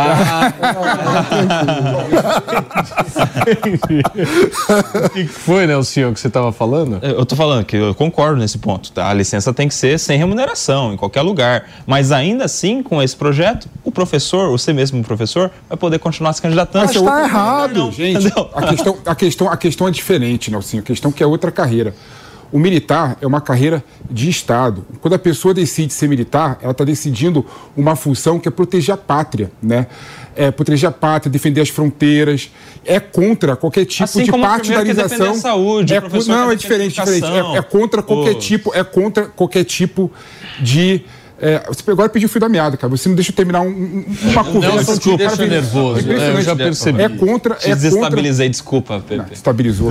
Não, mas a- a- tentando adicionar um ponto, a gente não pode esquecer que estamos falando do Brasil, um país onde a República foi iniciada com um golpe militar, onde tivemos diversos golpes militares e onde a politização dos quartéis é um fato histórico que nós, como democratas, queremos aperfeiçoar as instituições da nossa democracia, precisamos atuar. Nós não podemos normalizar a ideia de que um ambiente militar que deveria ser dominado pela ordem, pela hierarquia, seja contaminado pela política. Ô, Por isso que é preconceito, mano. Porque eu, porque eu entendo que, de fato, a gente não é à toa, não é do nada que saiu esse projeto. Nós tivemos um período autoritário de ditadura militar, nós tivemos toda, nós temos todas as acusações em relação ao fim do governo passado que envolve os militares, mas daí para dizer que o fulano de tal militar, no ano que vem, na próxima eleição, ele vai politizar e, e pode aplicar um golpe, é um preconceito, porque alguém veja, cometeu. Não, a é politização, a politização já é um mal em si, independentemente de golpe ou não golpe. Só para vocês é, é, comentarem. Se alguém quer praticar golpe, que seja punido, preso, perca o seu cargo, demitido, expulso das Forças A Armadas. atividade militar, a atividade militar, ela não compatibiliza com a atividade civil. É diferente você querer comparar militar com enfermeiro, com professor. Não compatibiliza. Eu fico imaginando, por exemplo, a gente tem que, a gente tem que investir na nossa defesa nacional, colocar equipamento pesado, estratégia, inteligência. Como que o governo vai fazer isso sabendo que o militarismo vai poder é, invadir a esfera civil? Em qualquer país de desenvolvimento, desenvolvido no mundo, né, quem manda no militar é o civil, não o contrário. Então não cabe a atividade partidária para o militar, não cabe. Então se o militar quiser Step into the world of power, loyalty, and luck. I'm gonna make him an offer he can't refuse. With family, cannolis, and spins mean everything. Now, you wanna get mixed up in the family business. Introducing The Godfather at ChumbaCasino.com. Test your luck in the shadowy world of The Godfather slot. Someday, I will call upon you to do a service for me. Play The Godfather now at ChumbaCasino.com. Welcome to the family. No purchase necessary. VGW Group. Void where prohibited by law. 18 plus. Terms and conditions apply. Ir para a política, ele tem que sair da política. E tem um ponto que é, que, é- que é, que é principal, que, que é principiológico também. O militarismo todo, ele é baseado na hierarquia. Né? Se o comandante, por exemplo, resolve ser presidente, ou resolve ser deputado, ou resolve ser ministro, ele consegue, de forma automática, levar muita quantidade de militar a ser favorável a ele. Então ele pode, de certa forma, fazer comandar a, a, a caserna dentro da política. O que não, não, não, não Claro, funciona. subverte Agora, tem, tem, eu entendo essa questão e concordo, pelo menos com você e com o PP nesse sentido, Nelsinho. Nessa eu não vou estar contigo. Mas tem um outro problema que eu acho que é bem maior que está acontecendo no Brasil, que é a tomada do poder no Brasil. Se você for analisar em âmbito municipal, o negócio está pegando de um jeito que são as organizações criminosas seja por fornecedores de prefeituras, de poder público, seja por políticos que estão se elegendo no legislativo, seja as organizações criminosas, elas estão estendendo os braços e criando novos braços dentro do poder público e a sociedade talvez não esteja debatendo isso com o afinco que está debatendo os militares, PP. É, mas esse é um ponto Os importante. militares são problema, concordo plenamente. Se Agora, relacionam tem um movimento Eu lembro, eu lembro hoje. forte de tomada de poder por parte de organização criminosa já no Brasil. Já está tomando. A, a, a organização criminosa no Brasil já está institucionalizada no poder. Eu lembro quando eu dava aula na faculdade, na PUC São Paulo, né, tinha uma pessoa que era o melhor aluno da sala. E quem paga a tua faculdade? Ah, o, o partido paga. O cara era pobre. Né? Ou seja, essa pessoa deve ter virado juiz, deve ter virado promotor de justiça, pode vir a ser político. Eu fico imaginando isso aí em nível nacional, né? É, ou seja, não dá para desconsiderar que a organização criminosa já está no poder institucionalizado no Brasil. E se infiltra muitas vezes na polícia e nas forças militares. Mas- De que forma? A partir daqueles que não seguem a hierarquia e a ordem. Mas, mano, eu entendo a discussão dos militares e concordo com vocês na discussão. Mas qual é a discussão que a gente vai fazer para tentar, de alguma forma, diminuir esse avanço de organizações criminosas dentro do poder? Qual que é o debate público que a sociedade está fazendo em torno disso? Eu não estou vendo nenhum. Parte disso é que as forças de segurança eu só vejo- precisam ser profissionais. Todos os institutos de combate à corrupção, eu só vejo o enfraquecimento deles no A, Brasil. a gente viu aqui esses dias uma Todos. entrevista. A gente viu aqui uma entrevista esses dias com a maior autoridade que combate a corrup- a- o crime organizado no Brasil, que é o Lincoln Gaquia, promotor de justiça do GAECO lá de Presidente Exato. Prudente.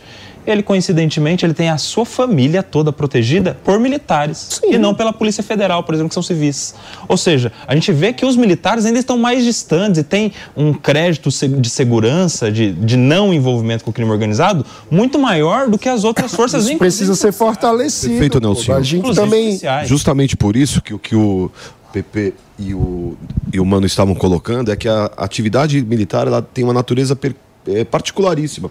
A questão da hierarquia, da segurança nacional, e que é totalmente incompatível com movimentos políticos. Claro, por isso que o cara sai. Por isso E- que ele e- sai. Só que aí o fato dele não poder voltar, que é o que te incomoda, eu entendo o teu incômodo. Em outras situações, por exemplo, na escola, o professor do mano podia sair e voltar, aproveitar as férias. mas o militar não pode fazer esse vai e volta. A hora que ele renuncia à carreira militar é uma questão conceitual, Ah, filosófica. mas tem- ele, mas tem um ele detalhe. abre mão, é, pelo nosso regramento, pela natureza, a atividade militar, ele não pode Mas voltar. tem um E aí Ele tem detalhe. que fazer essa escolha. Tem ou de- vai ou fica. Mas tem um detalhe: hoje ele já não pode voltar.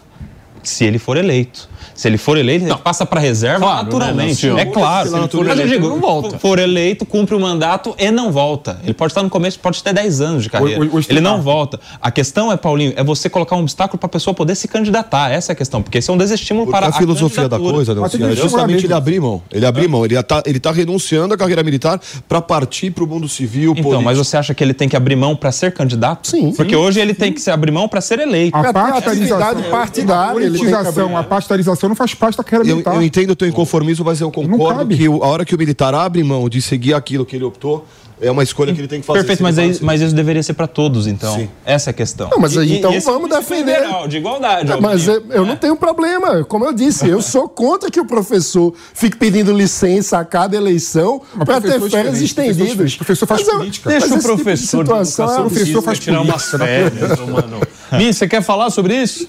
Não, eu estou tentando entender um pouco o ponto, porque eu, eu- eu concordo em partes aqui com tudo que está sendo falado. A questão do que o Nelson trouxe, eu acho muito válida, que é a questão de sair do serviço no momento que é eleito, porque eu concordo que a questão de não poder se eleger, não poder concorrer a um cargo político, e- ou ter que sair do serviço militar para poder concorrer ao cargo político, já vai limitar muito a pessoa que vai fazer isso, porque ela só vai fazer isso se tiver uma quase uma garantia de que vai ser eleita. Então, isso já vai dar uma, uma limpada em nomes que talvez poderiam sair do serviço militar entrar na cena política, porque não sabem ao certo se vão ser eleitos ou não, porque realmente é abrir mão de uma carreira inteira para a possibilidade de talvez entrar em outra carreira e depois, se não é eleito, o que, que acontece. Mas eu queria entender aqui da nossa bancada, já que temos tantos advogados, é, como é que vocês veem a diferença entre um militar que vai para a carreira política e um policial que vai para a carreira política?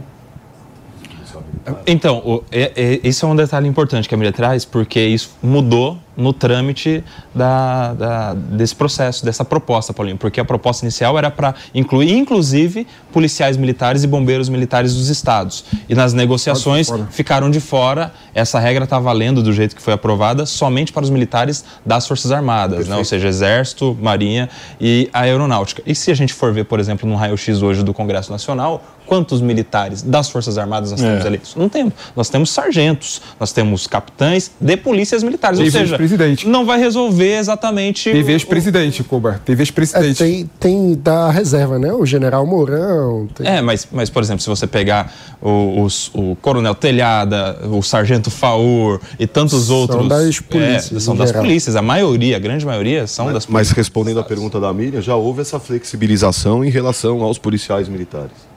Sim, já houve. Já teve. Já houve. Muito bem, gente. Olha, por 286 votos a favor e 121 contra, a Câmara dos Deputados aprovou um projeto de lei que declara que o 20 de novembro, feriado nacional para a celebração do Dia Nacional da Consciência Negra, agora vale para todo o país. Como já aprovado pelo Senado em 2021, o texto segue para a sanção presidencial. Apenas dois partidos orientaram suas bancadas a votar contra o projeto, o Novo e o PL. A aprovação da matéria é uma demanda da recém-criada bancada negra da Câmara que pediu para que o presidente da casa, Arthur Lira, colocasse o projeto em votação e agora cabe ao presidente Luiz Inácio Lula da Silva a sanção ou não. Eu acho que ele deve sancionar o projeto, certo? Como é que vocês veem isso? Fabrício, quer falar sobre tema? Eu adoro um feriado, né? Você gosta? Não tem que não gosta de um feriado. Como se não vamos lá. ficasse no plantão aqui, né? Não, Você vai trabalhar do mesmo Mas jeito. mesmo quando a gente trabalha Não tem é num outro ritmo, não é a mesma coisa, né? Vamos, vamos ser sinceros. Mas acho relativamente importante. O Brasil tem uma tem essa dívida histórica a pagar em relação à comunidade negra que é muito importante. Claro que não é um feriado que vai resolver essa questão, né? É política pública, são outros pontos. Mas é uma forma de celebrar, digamos assim, e também dar um descanso que o trabalhador merece. Mas o Lula não falou que tinha muito feriado? Vai impactar no PIB isso aí, hein? ô- Vai, mas mexe com a economia. O presidente, o nosso déficit é por conta dos feriados, do excesso de feriados, não é isso? Não, ele tinha dito que tinha tido muito feriado em 2020. Só falar uma. Olha, assim, a política é feita de símbolos. Sim. E é importante você, de certa forma, ter um dia em que as pessoas comecem a pensar e a refletir sobre o quanto que a- o pessoal negro né, foi desvalorizado, foi explorado no Brasil. Num, num momento da, da humanidade que, o, o- que há discriminação, que há preconceito. Então eu vejo esse feriado né, um marco interessante para a gente refletir sobre como que a gente consegue, de certa forma, colocar essas pessoas Concordo integralmente com a tua fala. Só não podemos classificar tudo como racismo. Como, por exemplo, fez a ministra Marina Silva recentemente falando sobre a caixa Não, preta. Sim, isso, é- isso é besteira. No momento em... Não, Ah, não é é. besteira não. Não é besteira não, porque isso está mais viralizado na internet do que qualquer outra coisa. Bate- mais, em batendo que, mais batendo nela do que elogiando ela. Mas batendo, mas então, mas isso é um desserviço ao Sim, combate ao é. racismo. No momento em que você classifica tudo como racismo, nada vira né? racismo. Esse é o problema. Mas essa é uma questão que a discussão é muito mais profunda. né? Porque a palavra, na verdade, é poder também. Né? A palavra, quando você usa determinados termos, você usa numa relação de poder, não é? Então, assim, eu não quero é, polemizar, eu não vou entrar nesse mérito se, se criado mudo é preconceito, se Caixa caixa, preta. buraco negro é o mais absurdo de todos. Não, buraco negro. Não. Até porque caixa preta. do avião. E, e até porque caixa preta é caixa forte, né? Caixa laranja, preta né? é por conta do escuro do céu, meu amigo. Não tem nada a ver uma coisa com a outra. Colocar a pauta do racismo é um negócio. Agora, um, um ponto que eu acho interessante de polemizar é a escolha da data em si. Por quê? Porque a data é uma homenagem à figura do Zumbi dos Palmares, que, do ponto de vista histórico, é uma figura com pouco registro confiável.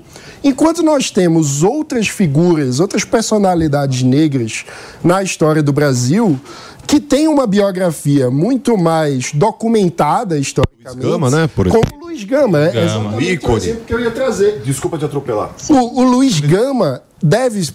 Eu acho que ele é, sem dúvida alguma, um dos maiores brasileiros que já existiu. Quem não conhece a história dele, ele foi vendido como escravo pelo pai quando criança por dívida de jogo, de uma forma ilegal, porque não era assim que funcionava a escravidão, não era qualquer pessoa que podia vender o negro de qualquer forma, enfim, tinha é, todo um, uma questão legal de como funcionava. E aí ele estuda direito por conta própria, se alfabetiza, descobre a lei e consegue a própria alforria. a partir de uma tese jurídica. Depois, ele usa essa tese para libertar milhares de outros escravizados que estavam escravizados de forma ilegal, segundo as leis da época. E se dessa forma ele se tornou uma das maiores lideranças negras da história do Brasil, um grande liberal, inclusive liberal radical, como ele se definia. É, e o enterro dele aqui em São Paulo reuniu 10% da cidade, da população da cidade na época. Tamanho A é, importância, a importância É, esse, dele. esse é o maior nome. Só vou pedir pro nosso cameraman aqui dar um close na meia maravilhosa de Fabrício Nights, que nosso editor de internacional, uma meia chiquérrima. O homem é muito estiloso, certo, Mano Ferreira? Tá ditando tendências, né? Ditando tendências. O homem da meia. Snoopy é Me Charlie lembrou Brown, né? Geraldo Alckmin. Geraldo Alckmin que tá usando meias. Cuidado, vai ficar dedo Snoopy é de Charlie Brown. E eu que vim de Santos. Não tem nada a ver um Charlie Brown com o outro. Mas. Logo, logo. Mas. Olha Tem tudo a ver, é uma alusão, claro. Beijo, luta, beijo, glória. Vai fazer com Tessari? O Brown, gente, preparou uma reportagem com o resumo das últimas 24 horas da guerra entre Israel e o grupo terrorista Hamas e a gente acompanha agora. Israel e Hamas chegaram a um acordo de última hora na quinta-feira para estender seu cessar-fogo pelo sétimo dia. E Washington disse esperar que a trégua possa ser estendida ainda mais para libertar mais reféns e permitir que a ajuda chegue a Gaza. A trégua permitiu a entrada de ajuda humanitária tão necessária na faixa de Gaza depois de grande parte do território costeiro de 2 milhões e 300 mil pessoas ter sido reduzido a terreno baldio devido a sete semanas de bombardeamentos israelenses em retaliação ao ataque mortal perpetrado por terroristas do Hamas em 7 de outubro. Amanhã rompeu na zona de guerra do norte de Gaza, tranquila, vista do outro lado da cerca em Israel. Embora um tiroteio mortal em Jerusalém tenha sido um poderoso lembrete do potencial de propagação da violência. Israel, que exigiu que o Hamas libertasse pelo menos 10 reféns por dia para manter o cessar-fogo, disse que recebeu, no último minuto, uma lista daqueles que seriam liberados na quinta-feira, o que lhe permitiu cancelar os planos de retomar os combates ao amanhecer. Dois agressores palestinos abriram fogo em um ponto de ônibus durante o horário de pico da manhã de quinta-feira, na entrada de Jerusalém, matando pelo menos três pessoas e ferindo outras oito, disse a polícia israelense. Então, essa manhã, às sete e meia, bem atrás de mim, neste ponto de ônibus, enquanto muitos civis estavam ali, parados ou sentados, esperando o ônibus, dois terroristas chegaram em seu carro, saíram do carro com suas armas e atiraram em todos, ferindo 16 pessoas e os três, infelizmente, já morreram. Os atiradores vieram de Jerusalém Oriental e foram parados por soldados fora de serviço e outro civil que estava por perto, disse a polícia. Imagens de câmeras de segurança transmitidas pelo canal de televisão israelense Canal 12 mostraram os momentos do ataque. Um carro branco é visto parado ao lado de um ponto de ônibus lotado. Dois homens então saem, com armas em punho, e correm em direção à multidão enquanto as pessoas se dispersam. Pouco depois, os agressores palestinos são mortos a tiros. O secretário de Estado norte-americano Anthony Blinken afirmou durante a sua reunião com o presidente israelense Isaac Herzog em Tel Aviv que a libertação de reféns do cativeiro dos terroristas palestinos deveria continuar, à medida que a trégua Israel-Hamas é prolongada, com o mediador Qatar a relatar que isso aconteceria. Continuar por um dia nas mesmas condições em que os reféns foram libertados em troca de prisioneiros. Desde o primeiro dia, temos nos concentrado incansavelmente em tentar garantir a libertação dos reféns de Gaza, do Hamas, e vimos, durante a última semana, o desenvolvimento muito positivo dos reféns voltando para casa, sendo reunidos com suas famílias, e isso deve continuar hoje. coming home, being reunited with their families, and that should continue today. O gabinete do primeiro-ministro de Israel, Benjamin Netanyahu, ratificou a prorrogação depois que recebeu uma nova lista de mulheres e crianças, reféns que devem ser libertados nesta quinta-feira, segundo os termos do acordo. Já o primeiro-ministro espanhol Pedro Sánchez disse na quinta-feira que, devido ao número de vítimas entre civis em Gaza, duvida que Israel esteja respeitando o direito humanitário internacional. As imagens que estamos vendo e o número crescente de crianças morrendo Tenho sérias dúvidas de que Israel esteja cumprindo o direito humanitário internacional, disse ele em entrevista à emissora estatal espanhola TVE. O que vemos em Gaza é inaceitável, falou.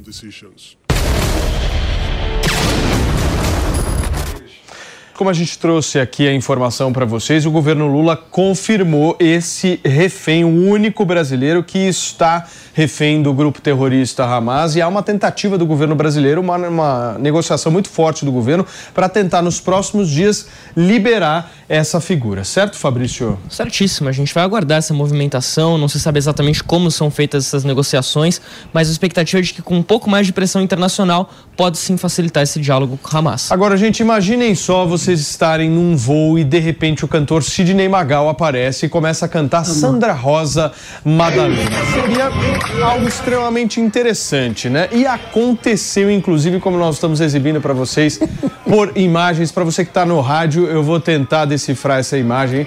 Nós temos um voo completamente lotado e o Sidney Magal cantando e filmando a música Sandra Rosa Madalena, o que levou todo mundo à loucura. Aconteceu, inclusive, num voo que fazia a rota entre o Recife e Salvador. Olha vídeo aí. foi postado nesta quarta-feira, mano, Ferreira. Turma pelo animada, né, mano? Na conta dele, tá mostrando os passageiros aí extremamente felizes e cantando um dos re- um, um refrão que é extremamente conhecido aí por todos nós brasileiros, Sandra Rosa Madalena. É a tua cara, Sandra Rosa Madalena, Fabrício Nights, quem é? Ah, ainda bem que a homenagem foi essa e ninguém jogou uma calcinha nele, né? Ia ficar um pouco deselegante. Vamos ouvir, por favor.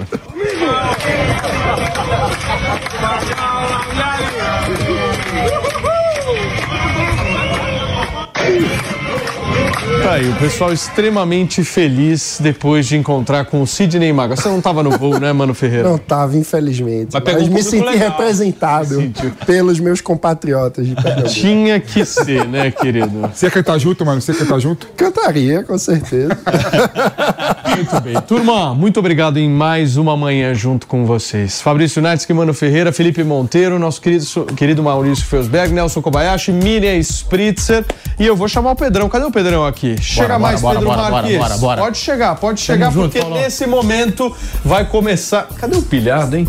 Tá lá no Rio. Tá chorando ainda, Mas né? o pilhado não vai falar nada do Flamengo? Vai, vai. Então... Ele não vai fugir, eu não vou deixar ele fugir hoje. Solta a vinheta do Morning Show Esportes, porque hoje eu quero ver o pilhado sofrer. Morning Show Esportes. Estamos ao vivo aqui na TV Jovem Pan News em todas as plataformas com o Morning Show Esportes. Cadê o pilhado, hein? Cadê a Ferrari do pilhado que ele tanto prometeu no programa de ontem?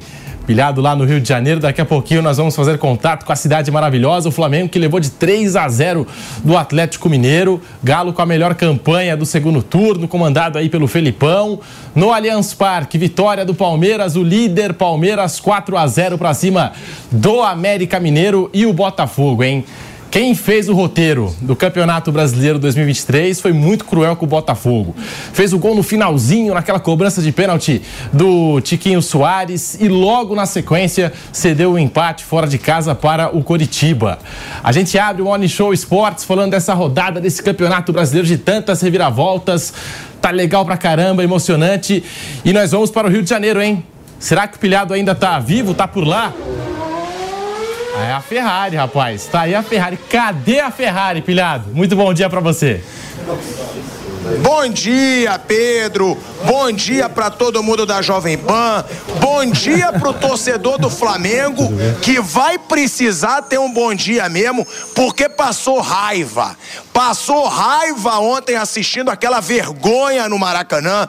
E eu te respondo, já que hoje o Coquinho tá eufórico, botando a Ferrari, quando precisa botar o sobe-som da Ferrari, ele demora. Hoje ele botou rapidinho. Eu vou explicar. A Ferrari, olha aí, olha a Ferrari. A Ferrari bateu. A Ferrari capotou, a Ferrari deu perda total, a Ferrari perdeu vergonha na cara junto, a Ferrari perdeu tudo. E sabe quem decolou, Pedrinho? O Palmeiras, o avião da tia Leila decolou, decolou rumo ao título brasileiro. E o negócio é o seguinte: como você me cutucou, eu vou deixar claro o que mais irrita nesse time do Flamengo, o que mais tira o torcedor do sério é a acomodação e é não ter vergonha de perder, porque eu tava no Maracanã. A gente tá aqui no Rio de Janeiro, o Rodrigo Viga também tá comigo. O que mais incomodou foi ver, sabe o quê? 3 a 0. 3 a 0. Dentro do Maracanã. Não foi 1 a 0 não. 3. Aí eu vi jogador do Flamengo no meio-campo abraçando o jogador do Atlético Mineiro depois do jogo, sorrindo, batendo papo, enquanto o torcedor tá puto voltando para casa. Enquanto o torcedor tá revoltado, que pagou trem, pagou metrô, pegou trânsito para chegar no Maracanã e sai com 3 a 0, os jogadores estavam sorrindo no meio-campo. Eles estavam brincando com os jogadores do Atlético Mineiro. A pilhada é fair play. Fair play é o escambau. Fair play é você não brigar, é você não fazer falta violenta. Isso é falta de vergonha na cara. Porque um time que perdeu, como o Flamengo perdeu ontem, tinha que abaixar a cabecinha, assim ó, abaixar a cabecinha e sair sair de campo, não falar com ninguém, não ficar dando abracinho. E outra, frouxo dentro de campo esse time do Flamengo e frouxo fora. Nenhum jogador foi dar satisfação para o torcedor na zona mista. Nenhum foi dar entrevista. E a assessoria de imprensa, que as pessoas têm medo de questionar, ah não, aí a gente nunca mais vai entrevistar jogador. Aqui na Jovem Pan, a gente não precisa entrevistar ninguém. Só que a gente não precisa babar ovo de assessoria, não. Nenhum assessor chegou para dar satisfação. Nenhum. A imprensa ficou 50 minutos esperando os jogadores do Flamengo. Sabe quem foi dar informação? A Stuart, uma funcionária do Maracanã, foi falar que os jogadores não iam falar. É um time frouxo, é um time sem vergonha na cara, e é um time que encerra esse ano como ele começou. Começou uma vergonha. Real Madrid pode esperar. Nem ganhar do Al Hilal ganhou. Não ganhou nem do Al Hilal. Esse time do Flamengo. Aí teve Al Hilal, teve de quatro para o Fluminense no Campeonato Carioca, teve Olímpia do Paraguai, que eu virei meme e mereço ter virado meme por ter acreditado num time sem vergonha na cara. E agora tem essa derrota de 3 a 0, se despedindo do Campeonato Brasileiro. Parabéns para o Palmeiras, que teve bril, que é um time que já ganhou tudo. Assim como esse Flamengo. E aí é que eu desmoralizo esse time do Flamengo. Acomodaram, já ganharam tudo. O Palmeiras também. E não para de ganhar, não para de correr, não para de se dedicar. É um Palmeiras que mostra para o Flamengo como ter vergonha na cara, Rodrigo Viga. O que eu vi ontem no Maracanã 3 a 0, colocado na roda. E eu ainda vou falar do goleirinho do Flamengo. Que goleiro ruim. Que goleiro atabalhoado. Pula antes do, da finalização. Não sai do gol. Todos os gols do Atlético foram defensáveis. Todos. Todos. O primeiro Paulinho estava sem ângulo. Ele saiu igual goleiro de handball, como disse o Viga. O segundo, tudo bem, estava cara a cara, mas o Edenilson finalizou mal. Só que ele pulou antes. E o terceiro, uma bola em câmera lenta dentro da pequena área. E o tal do Rossi, que veio a peso de ouro horroroso, aceitou os três gols. Rodrigo Viga e o Palmeiras é campeão brasileiro. Merece ser campeão brasileiro.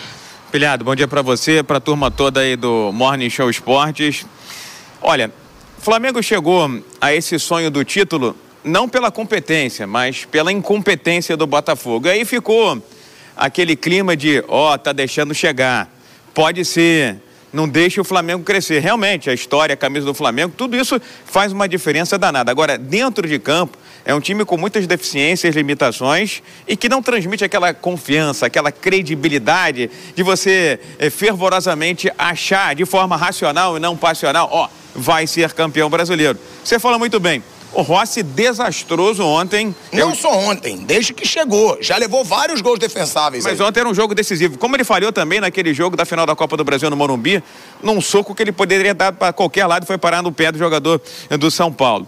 A lateral direita do Flamengo, o Flamengo tem três laterais. Tem Varela, tem Wesley e Mateuzinho. O melhor é o que está por vir, que a gente não sabe nem quem é porque são jogadores limitados. Miolo de zaga, você não gosta do Fabrício Bruno. Eu gosto do Fabrício Bruno. Você chega no meio de campo, você vê uma deficiência ali na ausência do Pulgar. Eu estava vendo uma estatística, com o Pulgar, o Flamengo tem aproveitamento de 75%. Sem o Pulgar, de 26%, ou seja, o pulgar passou a ser o, o umbigo do time, passou a ser o ponto de equilíbrio. E aí, o, o, quarteto lá da frente, nitidamente já está desmanchado, viu, Pilhado? O Everton Ribeiro ontem entrou, ainda se machucou, mas não, não progride. O Bruno Henrique jogando como marcador de lateral, que pelo lado direito ele fica torto. O Rascaeta acho que talvez tenha sido aquele que mais tentou. E o Gabigol tem Cebolinha. sido... O Cebolinha foi um monstro. É, não, tô falando do quarteto, daquele ah, quarteto tá. que deu glórias ao Flamengo. O, o Gabigol tem tido atuações é, vexatórias, quase que pecaminosas. Então, dito isso, acho que individualmente o Flamengo foi muito mal mas fico com a impressão que o Flamengo ontem saiu do vestiário quase que derrotado, com aquela formação que a gente vinha falando há muito tempo. Se não povoar o meio de campo contra o Atlético Mineiro, que está voando no retorno do Campeonato Brasileiro, que tem o artilheiro da competição e um craque aos 37 anos de idade, vai sofrer. E foi o que aconteceu. É, o Gabigol entrou ontem e não fez nada. O Cebolinha jogou sozinho. O Cebolinha foi um monstro ontem. Cebolinha tá crescendo com o Tite. Eu vou passar aí pro estúdio, Pedro, para escutar também. Não sei se o velho Vamp tá aí, não sei quem tá aí. Se o velho Vamp tiver, eu quero escutar. Porque para mim é um Flamengo que começou o ano sem vergonha na cara e terminou o ano sem vergonha na cara. Melhorou com o Tite? Já melhorou um pouco. É um time já um pouco mais motivado. Mas é um time que se acomoda roda com facilidade, é um time frouxo quando precisa e é um time que tem muito sorrisinho quando perde. Isso me irrita. Sorrisinho dentro de campo com o adversário me irrita quando você passa vergonha diante de 60 mil pessoas. o Viga tá abatido demais, coitado. Tô vendo aqui o Rodrigo Viga, coitado, hein? E o nosso pilhado mal começou o programa, já tá daquele jeito. Como ele muda, hein, Vampeta? Muito bom dia para você. Como ele muda o discurso de um dia para o outro, hein, Van? bom dia, Pedro. Bom dia, Fábio Perno. bom dia, Tico. Bom dia, Viga. Bom dia a todos, né? O... A temporada do Flamengo, né? A temporada de 2022 termina em alta, ganhando a Copa do Brasil, ganhando a Libertadores. O treinador teria que ter continuado, né? Por opção da, da, da diretoria, o Dorival é demitido. Um time que termina a temporada sendo campeão de dois campeonatos super importantes, Libertadores e Copa do Brasil, já sabe o que tinha para fazer no ano de 2023, Mundial de Clubes, Campeonato Brasileiro, Estadual, Copa do Brasil, enfim, todas as competições. E, e o Flamengo não chega né, a, a, a nenhuma delas com possibilidade de ganhar. Perdeu do São Paulo, como o Viga falou aí, né, na falha do Rossi lá, sai eliminado da, da Libertadores pelo Olímpia, que é um tricampeão de um tricampeão da América, mas o Flamengo com o plantel que tem, um plantel de 40 milhões, não chegou também. Pelo Campeonato Brasileiro ainda surgiu, ainda surgiu a possibilidade do jogo de ontem de ganhar, emparelhar ali com o Palmeiras, que o Palmeiras também a temporada deixou aqui, mas pelo menos o lado do trabalho do Palmeiras não trocou de treinador, o Flamengo só no ano no ano teve quatro treinadores, né? Se você pegar com o Ziterino, que assumiu. E aí, como é que chega? Aí a gente vê de exemplo o próprio Botafogo que estava liderando com 18 pontos de um, 21 de outros, 14 de outro. Pô, o Botafogo tem quatro treinadores na competição liderando. O Palmeiras não muda, o seu treinador sólido. E aí tá aí, provavelmente para domingo, a depender dos resultados, já poder ser campeão com a rodada de antecedência. E o Flamengo ainda chega parelho, com todos os erros que teve na, durante sua gestão no ano. Né? É um ano decepcionante mesmo para o Flamengo, sim, Tico. Cadê a Ferrari, hein? Cadê a Ferrari? É, ó, Aí, Pedro, Pedro. Pode falar, pilhado. Não, só antes da gente falar do Palmeiras, que tem que falar do Palmeiras aqui no Morning Show Esportes, que é o time que vai ser o campeão brasileiro, que é o time que tem vergonha na cara. Só deixar claro que o Vamp lembrou uma coisa boa. A gente tem que falar da diretoria do Flamengo. A diretoria do Flamengo demitiu o Dorival Júnior. A diretoria do Flamengo não teve pulso nenhum para acabar com a crise no Flamengo nesse ano.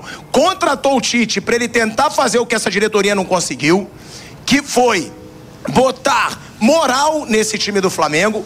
E uma coisinha que é para deixar claro: o Rodolfo Landim não encosta no Marcos Braz. Eu vou lembrar, o preparador físico, ele foi demitido no dia seguinte que ele agrediu um jogador do Flamengo. O vice-presidente de futebol do Flamengo agrediu um torcedor no shopping, pelas costas, a justiça provou isso. agrediu um torcedor pelas costas, não provou nenhuma das acusações que ele fez contra o torcedor, que ele ameaçou, ameaçou a filha dele, nada disso a justiça provou e nada foi feito. Então, é uma diretoria que ela não tem postura. Ela demite um por agressão, não demite o vice de futebol. O vice de futebol do Flamengo faz um trabalho vexatório, rasga o dinheiro do Flamengo com multas rescisórias de treinadores. É um vice-presidente de futebol que ontem não apareceu para falar e não exigiu que ninguém falasse. É uma diretoria frouxa, assim como é o time do Flamengo. O time é um reflexo da diretoria que hoje tem. E vamos falar também do Palmeiras, porque é o contrário. É um time firme, assim como é seu treinador, assim como é a sua presidente, porque a presidente do Palmeiras é firme, não cai em pressão de torcida, faz o que ela acha que é certo para o clube. Ou seja, no Palmeiras, assim como no Flamengo, no Flamengo o time é reflexo da diretoria, no Palmeiras também. É um time firme, é um time que quando precisa decidir não afrouxa, é um time que não é pipoqueiro, né, Fábio Piperno? É, seu pilhado, eu estou muito preocupado com o Viga também, pilhado. Como, enfim, o, enfim, o Pedrinho lembrou, o Viga, eu não sei se é o cheirinho que tá fazendo mal para ele. Ih, rapaz, que papinho, hein? Mas eu quero dizer o seguinte, a Ferrari. Uh, porque aí quando ela vê o Verstappen passando, o Verstappen e a Ferrari, é, não dá, né? Não dá para comparar hoje em dia, né? Enfim, o Verstappen vai embora e a Ferrari fica comendo poeira. Mas olha, é o seguinte, Palmeiras ainda Ô, Piperno, não é campeão. Eu adoro, adoro quando você me provoca, viu, Pipiana? Aí, ó, eu inclusive te desperto, você já é um outro Viga, assim que eu gosto de te ver, Viga. adoro quando você me provoca, Que porque isso, eu hein? sei que você estava sentindo essa pressão do Flamengo, como você sempre sente. E aí, vale aquilo que a gente sempre diz, né? O futebol brasileiro hoje está polarizado entre dois clubes. Palmeiras e Botafogo, Botafogo e Flamengo, Flamengo e Palmeiras, é, é, Palmeiras e Flamengo. E só esse ano um dos dois vai ser campeão, porque o Botafogo deu uma entregada gigantesca.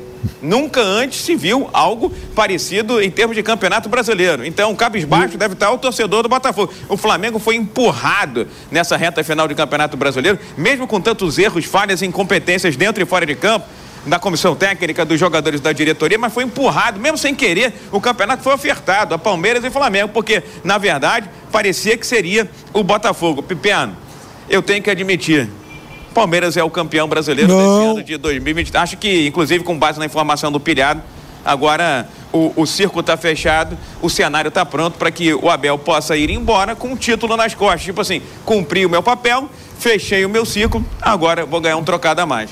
Vai, vai ser campeão, o Palmeiras vai ser campeão. E Piperno, tem que falar do Hendrick, né? Tem que falar do Hendrick. Esse título é o título brasileiro do Hendrick. O Hendrick entrou no time, ele foi o responsável pela virada contra o Botafogo, fez dois gols, falou joga a bola em mim, deu motivação pro time reagir. Foi o destaque do Palmeiras na maioria dos jogos nessa reta final. Fez gol ontem de novo.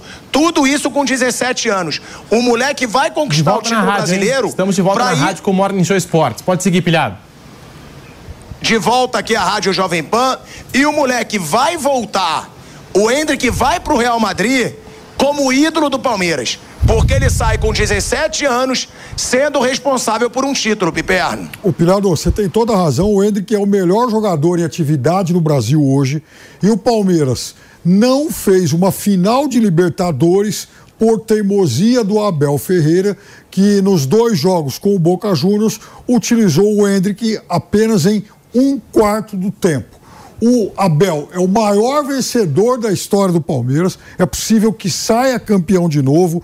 O título desse ano, se for confirmado, vai ser conquistado com um elenco que teve nove saídas em relação ao ano passado e só duas chegadas. E isso é possível porque o Abel é muito bom, é muito acima da média aqui para o nosso padrão de Brasil, mas ele não é perfeito, ele também erra. E ele pisou na bola com o Hendrick e, inclusive, ele privou o Hendrick de jogar uma final de Libertadores com a camisa do Palmeiras, porque com o Hendrick em campo, o Palmeiras certamente passaria pelo Boca, ou pelo menos muito provavelmente passaria pelo Boca. Agora, a gente não pode deixar de destacar que o Flamengo teve sete chances de título nessa temporada e é possível que termine no jejum.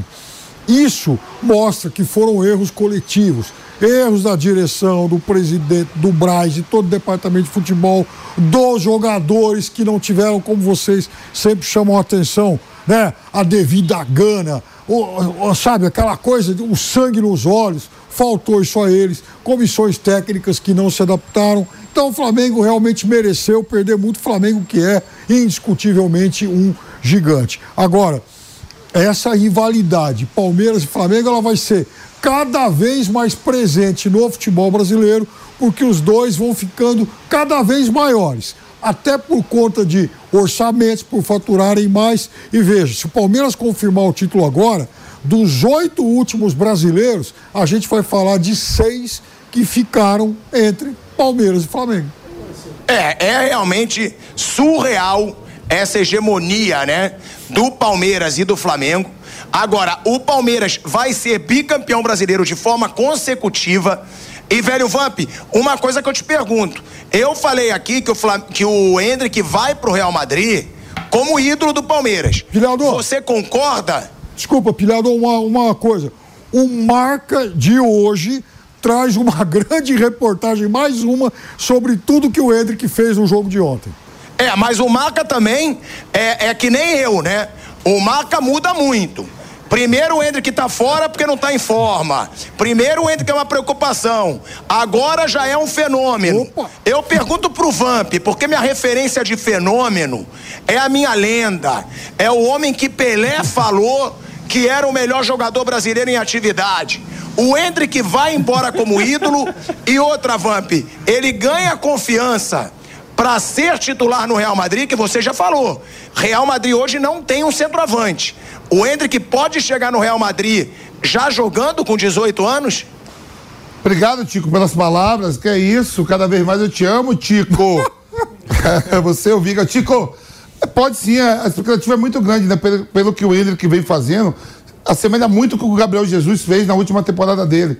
O Gabriel Jesus sai sendo o principal jogador do Palmeiras, indo pro City. O Hendrick já está vendido pro Real Madrid, né? Uma expectativa muito grande, a gente criou também aí na seleção de ver o trio Hendrick, Rodrigo e, e Vinícius Júnior. Próxima temporada, com certeza, a gente vai ver esses três no Real Madrid. Né?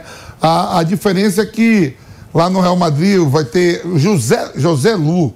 José Lu, né? O atacante, ele é convocado para a seleção, mas o Real Madrid é carente desse número 9, desse homem ali. Eu acho que o Hendrick não pode nem ser um 9 fixo pela idade, a movimentação, a força que tem, mas pode ser, se assemelhar muito à saída, saída dele, igual a do, do Gabriel Jesus.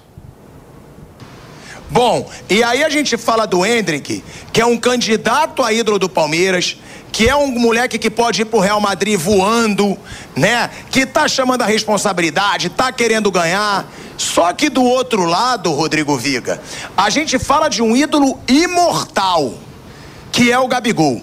É um ídolo imortal. Eu não, eu tenho aqui, eu falo, eu critico. Agora, ele para mim tá entre os três maiores ídolos da história do Flamengo. Mas o Gabigol foi uma vergonha nesse ano e ele termina o ano como uma vergonha. Ele tá brabinho que o Flamengo não aceitou a renovação do contrato ainda como ele pediu. Ele quer 2 milhões por mês. Aí, pela primeira vez nesse ano, eu vou ter que concordar com a diretoria do Flamengo. Omissa, ruim, frouxa, mas que não cedeu à pressão do Gabigol. E se dependesse do Braz e do Landim, já teria cedido. Foi uma resistência de conselheiros, de dirigentes, não renovar com o Gabigol, porque a gente tem que deixar claro, o Gabigol não jogou nada esse ano. Ontem de novo ele não fez nada, nada, entrou e não fez nada.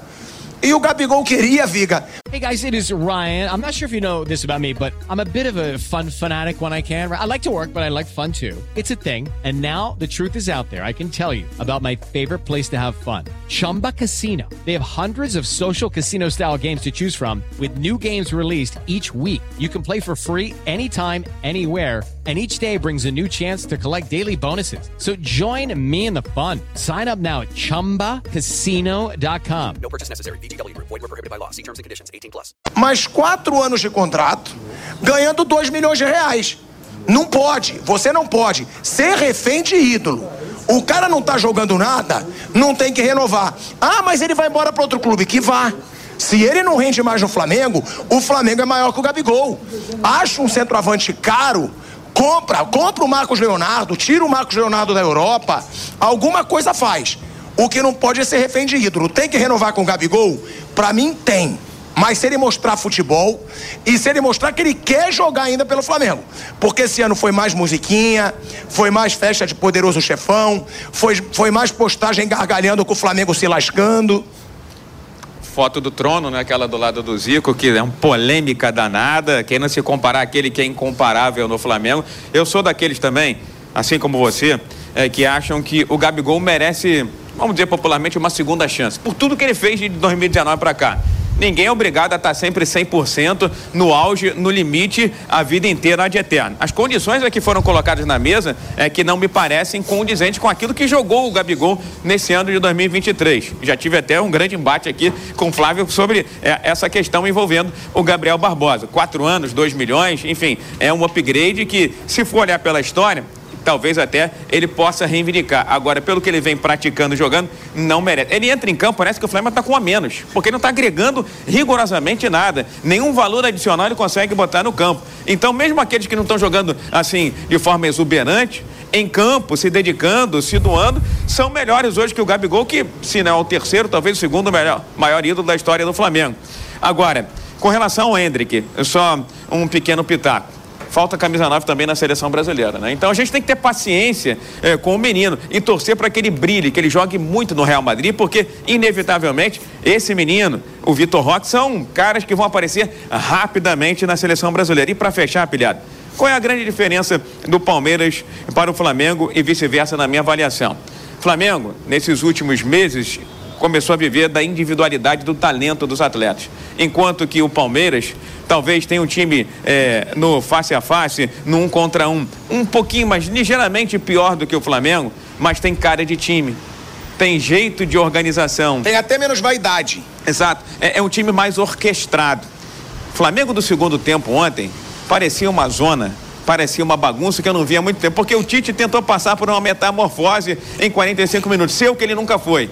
Um cara que joga para frente, que abre a equipe. E ao abrir a equipe, literalmente escancarou. A gente dizia: se apertar, vai fazer 3, 4, 5, porque o Flamengo ontem já estava nas cordas quando perdia de um, ainda mais quando perdia de dois, numa falha clamorosa do seu amigo Rossi.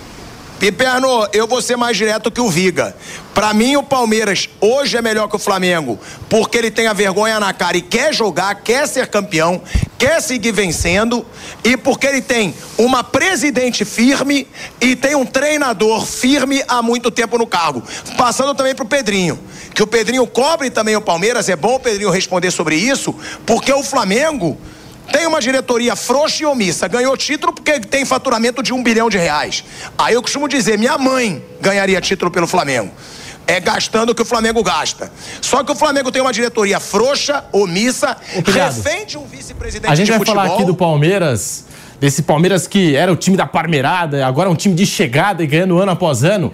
Pilhado, pra gente poder encerrar na rádio, mas é isso. Palmeiras ano após ano com pegada, time de chegada mesmo, né? E antigamente tinha até aquele papo da Parmeirada, enfim. Mas é um Palmeiras que briga até o final, que não desiste, que não entrega os pontos e por isso merece esse título do Campeonato Brasileiro. Pra mim já é o campeão. E aí, Piperno? Olha, esse ponto que o Pilhado levantou, ele tem muitos aspectos interessantes. Primeiro que o Palmeiras, está muito próximo de ganhar mais um título brasileiro, ele tem só quatro titulares que não estavam no grupo quando o Abel chegou. O Murilo, que chegou no começo do ano passado, o Piquerez, que veio em 21, o Richard Rios, que foi um dos dois únicos reforços nessa temporada e virou titular por conta também da contusão do Gabriel Menino, e o Hendrick, que subiu agora. Então, os outros sete já estavam lá. Vocês falaram, por exemplo, de laterais direitos que o Flamengo precisa contratar. Palmeiras não contrata um lateral direito há seis anos. Então, é um elenco de caras cascudos. Não eram jogadores, não eram ídolos antes do Abel chegar, não eram jogadores insensados, aclamados, mas assim, tudo, tudo jogador bom. E assim, caras que evoluíram e jogadores com liderança, com, enfim, poder lá de decisão. Eu disse ontem pro Pilhado que o Flamengo, uma das coisas que precisa é ter um cara com o perfil do Gustavo Gomes. Aquele cara que vai pro pau. Não adianta ficar jogador lero-lero aí e tal, né?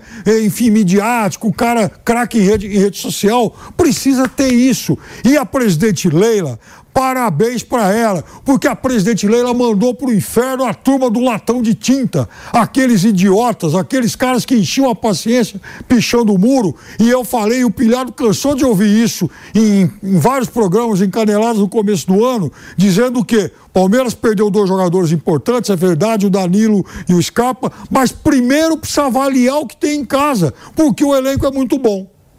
Pilhador, a nossa resenha vai continuar no canal do YouTube Jovem Pan Esportes, mas é o Palmeiras, com Hendrick, com Abel Ferreira, Leila Pereira. O Hendrick, que é o maior artilheiro do Palmeiras no Brasileirão desde que estreou no torneio, no final do ano passado, 13 gols. O Veiga tem 9 do período, daquele período para cá, e o Rony tem 8, pilhado. É, Pedrinho, até para te devolver a palavra, que eu sei que a gente vai precisar encerrar, né? Fica o título pro time que segue sendo um time mesmo sendo vitorioso.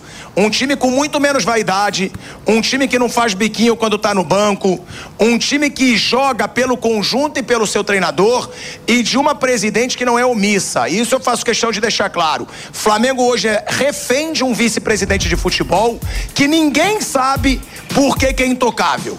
Ninguém toca no Marcos Braz. E isso tem que ser questionado. Muito obrigado a todos. A gente vai ficando por aqui na TV Jovem Pan News, mas a resenha continua lá no canal do YouTube Jovem Pan Esportes. Tamo junto. Tchau, tchau. Os nossos comentaristas não reflete necessariamente a opinião do Grupo Jovem Pan de Comunicação. Realização Jovem Pan News. Hello, it is Ryan, and I was on a flight the other day playing one of my favorite social spin slot games on chumbacasino.com. I looked over the person sitting next to me, and you know what they were doing? They were also playing Chumba Casino. Coincidence? I think not. Everybody's loving having fun with it. Chumba Casino is home to hundreds of casino style games that you can play for free anytime, anywhere, even at 30,000 feet. So sign up now at chumbacasino.com to claim your free welcome bonus. That's chumbacasino.com and live the Chumba life. No purchase necessary. Group. Void were prohibited by law. See terms and conditions. 18 plus.